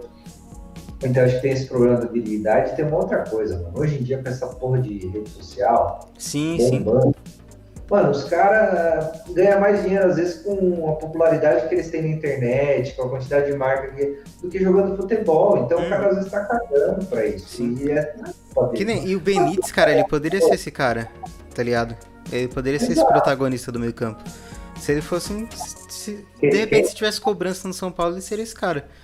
E o São Sim. Paulo seria outro. Porque, por exemplo, você vê um Sara jogando do lado do Benítez, cara. Quem você falou, Benítez? Hã? Quem que você falou que poderia ser o protagonista? O Benítez, Benítez. Ah, Você vê o. Você- o- o- toda vez que o Sara e o Benítez jogam junto, cara, é um bagulho, pô, é muito da hora, mano. É muito. Eu, assim, eu sou fã, eu gosto do Sara. É, apesar o Sara é do moleque da base que tá jogando bem, mano. É. O Sara tá jogando bem bola. O Igor Gomes eu já não, não me engulo, cara. O Igor Gomes eu acho ele limitado, acho ele fraco. Preguiçoso. Nestor eu gosto até também, mas não de primeiro volante. Eu prefiro ele de segundo Nestor volante. eu acho um cara bom. O Nestor. Na verdade, um eu, eu gosto até mais do Nestor jogando de meia do que de volante. Eu também. Eu acho ele mais ofensivo. Uhum. Eu acho ele cara mais ofensivo. E eu gosto muito do Luan, tá ligado? Eu não acho que o Luan é um cara que se esconde do jogo também. Eu acho, eu acho ele bom na função dele. Eu, só, eu acho o Luan só fraco tecnicamente. Mas É. eu tenho carinho porque ele fez o primeiro gol da final. Então, Sim. É, na parte ofensiva ele é fraco, mas defensivamente ele é bom. Ele desarma Sim. muito bem, ele marca muito bem. eu acho ele, eu acho, eu prefiro que ele tivesse lá do que o velho. Ah, sim, com certeza. Eu, eu não gosto de, de time sem primeiro volante, assim, marcador. Eu acho que exposto. E, e, e os caras da zaga, eu mano, pode falar Eu que gosto de todos. mas Eu gosto do Léo e daquele outro, aquele Diego, Diego Costa também acho ele bom jogador, não acho ele ruim, não. eu também, ele tá jogando ainda, tá, né? Tá. É que É que ele deu, ele deu um azar do caramba nesse jogo do Flamengo, cara. Ele. Eu Acho que é azar mesmo. Mas, mano, também é foda competir com Miranda e Arboleda, né? É, não, pra Agora- mim o Arboleda é o melhor zagueiro em atividade no Brasil hoje. Sim. Sim. E o Miranda é bizarro também. Se eu não me engano, a zaga do São Paulo é a melhor zaga do campeonato, né? Não é, não é. Toda... Eu escutei, eu escutei É a quinta melhor defesa, eu acho. Quinta melhor? É, em gol vazado. Mas é porque acho que tomou muito gol do Flamengo. Só do Flamengo, né? Tomou nove gols. Então é. Eu sei que dos gols que a gente tomou foi do Flamengo, você viu isso? Aham. 20%, porque a gente tomou. é, o cara no jogo de juventude falou: ah, São Paulo tem a defesa menos vazada do campeonato, tomou 35 gols no total. Só que desses 35, só que eu não sei se ele falou, se ele estava sabendo, ou se eu não ouvi direito. É, pode ser. falou: Pode ser que ele quis dizer que, tipo, sem os gols do Flamengo seria a defesa menos vazada. Ele pode ter que. pode ser, pode ser, ele falou dos 35, tomou 9 do Flamengo, foi 20% dos, dos gols do São Paulo tomou. Não, quer dizer, 35 sim. menos. E também, tipo, o. São Paulo tomou muito gol com o Rogério Ceni. O, o Rogério Ceni ele conseguiu fazer mais gols, só que ele tomou mais gol também. O- a defesa do Crespo era mais sólida. Na verdade, não a defesa, o sistema defensivo era mais sólido, só que tinha mais dificuldade de marcar gol. O Rogério ficou um pouco mais exposto, mas começou a marcar mais gol. Mas eu prefiro desse jeito, velho. Ah, sim. Eu, eu, assim, pelo menos pra ver o futebol desse jeito, eu acho mais prazeroso. É que assim, eu, eu, sinceramente, acho que a demissão do Crespo foi um erro. Pelo menos no momento. A culpa não foi dele, né? Foi Mas deu certo, né? O time não caiu. Porque eu acho que assim, eu acho que foi um erro tecnicamente falando, mas eu acho que o Rogério dentro do São Paulo, cara. É que assim também teve um, outra coisa pra gente considerar. O Rogério ganhou muito. to- acho que todos quase. Não, só um foi fora de fora, que foi contra o Palmeiras. Que foi com o time reserva do Palmeiras. O resto foi tudo vitória em casa. E o Crespo só pegou um jogo no Morumbi. Então não dá pra gente saber como que seria com o Crespo, entendeu? Mas acho que o Rogério é importante pro São Paulo pela postura dele, né? Não é nem tanto sim. tecnicamente. Não, eu, eu não acho o Rogério um mau técnico, eu acho ele bom. Eu também acho ele bom. Mas eu acho que, sei lá. Eu acho ele bom no tipo de, da estratégia de jogo, mas eu acho ele ruim na escolha de jogador. Lembra na época do Wellington Nem? Não. Cara, ele tinha, o- ele tinha o Wellington Nens em 2017. Foi a primeira vez que o Rogério foi técnico em São Paulo. Sim, sim. 2017. É, tinha o Wellington Nem e tinha o. Se eu não me engano, acho que era o Sharon. Mas o Sharon, eu acho o Sharon um bom jogador, mano. Eu não acho ele Cara, não. sinceramente, o que eu vi ele jogar, ele me lembrou o Vitor Bueno, tá ligado? Ele é um cara bom tecnicamente, mas ele tem a cara de. Não é nem que ele é acomodado, mas ele tem a cara de sono, velho. Ele fode muito, coitado do moleque, velho. A Isso. cara de sono Mas, dele. na época ele tava jogando bem. Só que na época o Rogério Cunha chutava a bola na trave, não sei o que. O Wellington Nem, mano, era tipo o Pablo, tá ligado? Aham. E, e eu não sei porque ele insistia na porra do Wellington Nem. Cara, mas a É. história que eu vi do Rogério, na época eu não acompanhava tanto. É que o Rogério ele tinha dois jogadores da base que ele não queria que vendesse, que era o Luiz Araújo e acho que, se eu não me engano, É, David. Neres. É, dois baita jogadores, né? É. E venderam os caras e fudeu ele, tá ligado? Aí teve que usar o que tinha. E nessa Sim. ele não conseguiu fazer um time tão bom, aí demitiram ele. Demitiram Ah. ele duas semanas depois contrataram o Hernanes e mais uns caras lá. Então foi. E acho que foi meio fizeram com ele. Então, pode até ser, né? Já aprontaram com ele, mas assim, ele persistir na porra do Wellington Nem, eu achei. Esse cara não jogava nada, velho. Hum. Nada. Hoje tá na Europa, não sei por que milagre. É. Hoje em dia também o cara faz um gol aqui no Brasil, no dia seguinte ele tá na Europa. né? É, Hoje é muito fácil. Mas, mano, É que é foda, assim, a- às vezes a gente fica puto que o treinador tá insistindo em cara tal, cara tal, mas a gente não sabe as opções, né, cara? E, sinceramente, eu, eu vejo a torcida reclamando de uns caras hoje, mas, cara, não tem quem colocar no lugar, tá ligado? Mas na época que ele foi técnico tinha, por isso que eu tô falando. Quem né, que quando tinha? o Mar- Marcos. Olha, o Sharon jogava bem nessa época. Aham. Tinha o, o Marcos Guilherme, que era outro cara que tava jogando muita bola na época. Pô, eu lembro do Marcos Guilherme no, gol- no jogo contra o Botafogo, mano, ele cravou acho que dois gols. Não, mas o Marcos Guilherme ele chegou depois do Rogério também, não foi? Não, na época do Rogério já. Que eu- Ah, então eu tô lembrando errado, que eu achava que esse jogo com o Botafogo foi estreia dele, cara. Dele e do Ah, Hernandes, que ele meteu dois gols e o time ganhou de virada. Teve um jogo do. do não lembro que. que O Marcos Guilherme veio assim, driblando todo mundo, driblou na lateral, cruzou a bola e o cara só. E acho que quem fez esse gol foi o Wellington Ney, Hum. que é esse gol aí.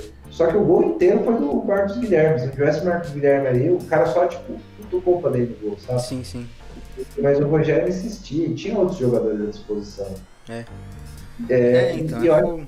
se não me engano, o Luiz Araújo tava na época também. Hum. E tinha esse ele insistia no Wellington Man, tinha o Luiz Araújo e o Wellington Man. Então é foda, mano. Ah, mas é. Treinador é a forma que ele joga também, mano. Às vezes tem um cara que é melhor, mas não encaixa do jeito que ele gosta de jogar. É foda. Então, mas naquele time, o time jogou, fazia tudo certinho, chegava na porra do ataque e não tinha o gol por causa disso. Era É a sensação Apesar que, mano, a gente fala, mas a gente, todo mundo se acha técnico, né? Exato, cara. Por isso que eu não. Isso é verdade. Mas, mano, agora acho que eu, agora acho que eu vou encerrar porque eu não jantei ainda, velho. Não, beleza, deixa eu liberar você. Se deixar, a gente, fica... a gente chegou em São Paulo e cheio fudeu, mano. Se, se for esperar Não, o papo eu- terminar, o podcast não termina nunca. Não, só amanhã. Foi bom o papo, pô, gostei pra caramba. Eu Foi também legal. curti, velho. Foi, um- foi uma reestreia boa. Independente da audiência, eu curti trocar ideia, mano. Eu nem lembrei que a gente tava. Eu também. Cara, sabe qual que é o maravilhoso de fazer? É que eu tô olhando agora a tela do OBS, eu fico olhando. Então eu não faço ideia de quanto tá de audiência, de like, dislike. É muito bom isso, né? Dá uma olhada aí, vai, só de curiosidade. Deixa eu ver. Vê se tem mais comentário. É, Aí já. só aproveitar. Aí a gente lê mais alguns e. Ó, tem uma pessoa assistindo, chegou mais sim. Ah, Você viu que a Rússia proibiu o Thor? Não vi não, cara.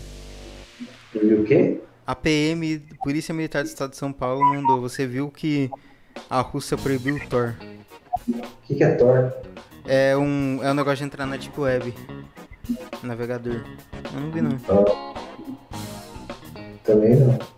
É, Isso foi entre 93 e 2000, quando estavam reformando o Morumbi e São Paulo ficou sem ganhar nada. Polícia Militar falou também. E o meu amigo Adriano Neres mandou um boa noite com frades. Boa noite, Adriano Neres. Boa noite, mano. Ó, nesse momento pelo YouTube aqui tem uma pessoa assistindo a gente. Não, Tá ótimo. é a gente mesmo, tá ligado? É, deve ser o meu, meu celularzinho aqui. Mas tá de Então você boa. Não, mas beleza. Mas total de visualizações não dá pra você saber agora. né? Só quando eu encerrar. Ah, depois você me fala aí. É, eu mando uma foto pra você daquele bagulho que aparece lá do YouTube. Vai mandar o Agora- pico, tudo. Tomara que tenha tido bastante. Uhum. Porque a minha audiência não é muito engajada também. Eu não sei lá, mas a galera não é muito engajada. É, e eu tô sem meu outro Facebook. Se eu tivesse com meu outro Facebook divulgado, provavelmente bateria umas 5, 6 pessoas ao vivo, que é o que bate geralmente. Às vezes até 10. Mas como Não, eu tô sem, não dá pra divulgar lá. Mas com o tempo a galera vai assistindo também. É, mas sinceramente eu não ligo muito pra audiência não. Blind Talk é hobby total, cara. É, é, eu também vim por.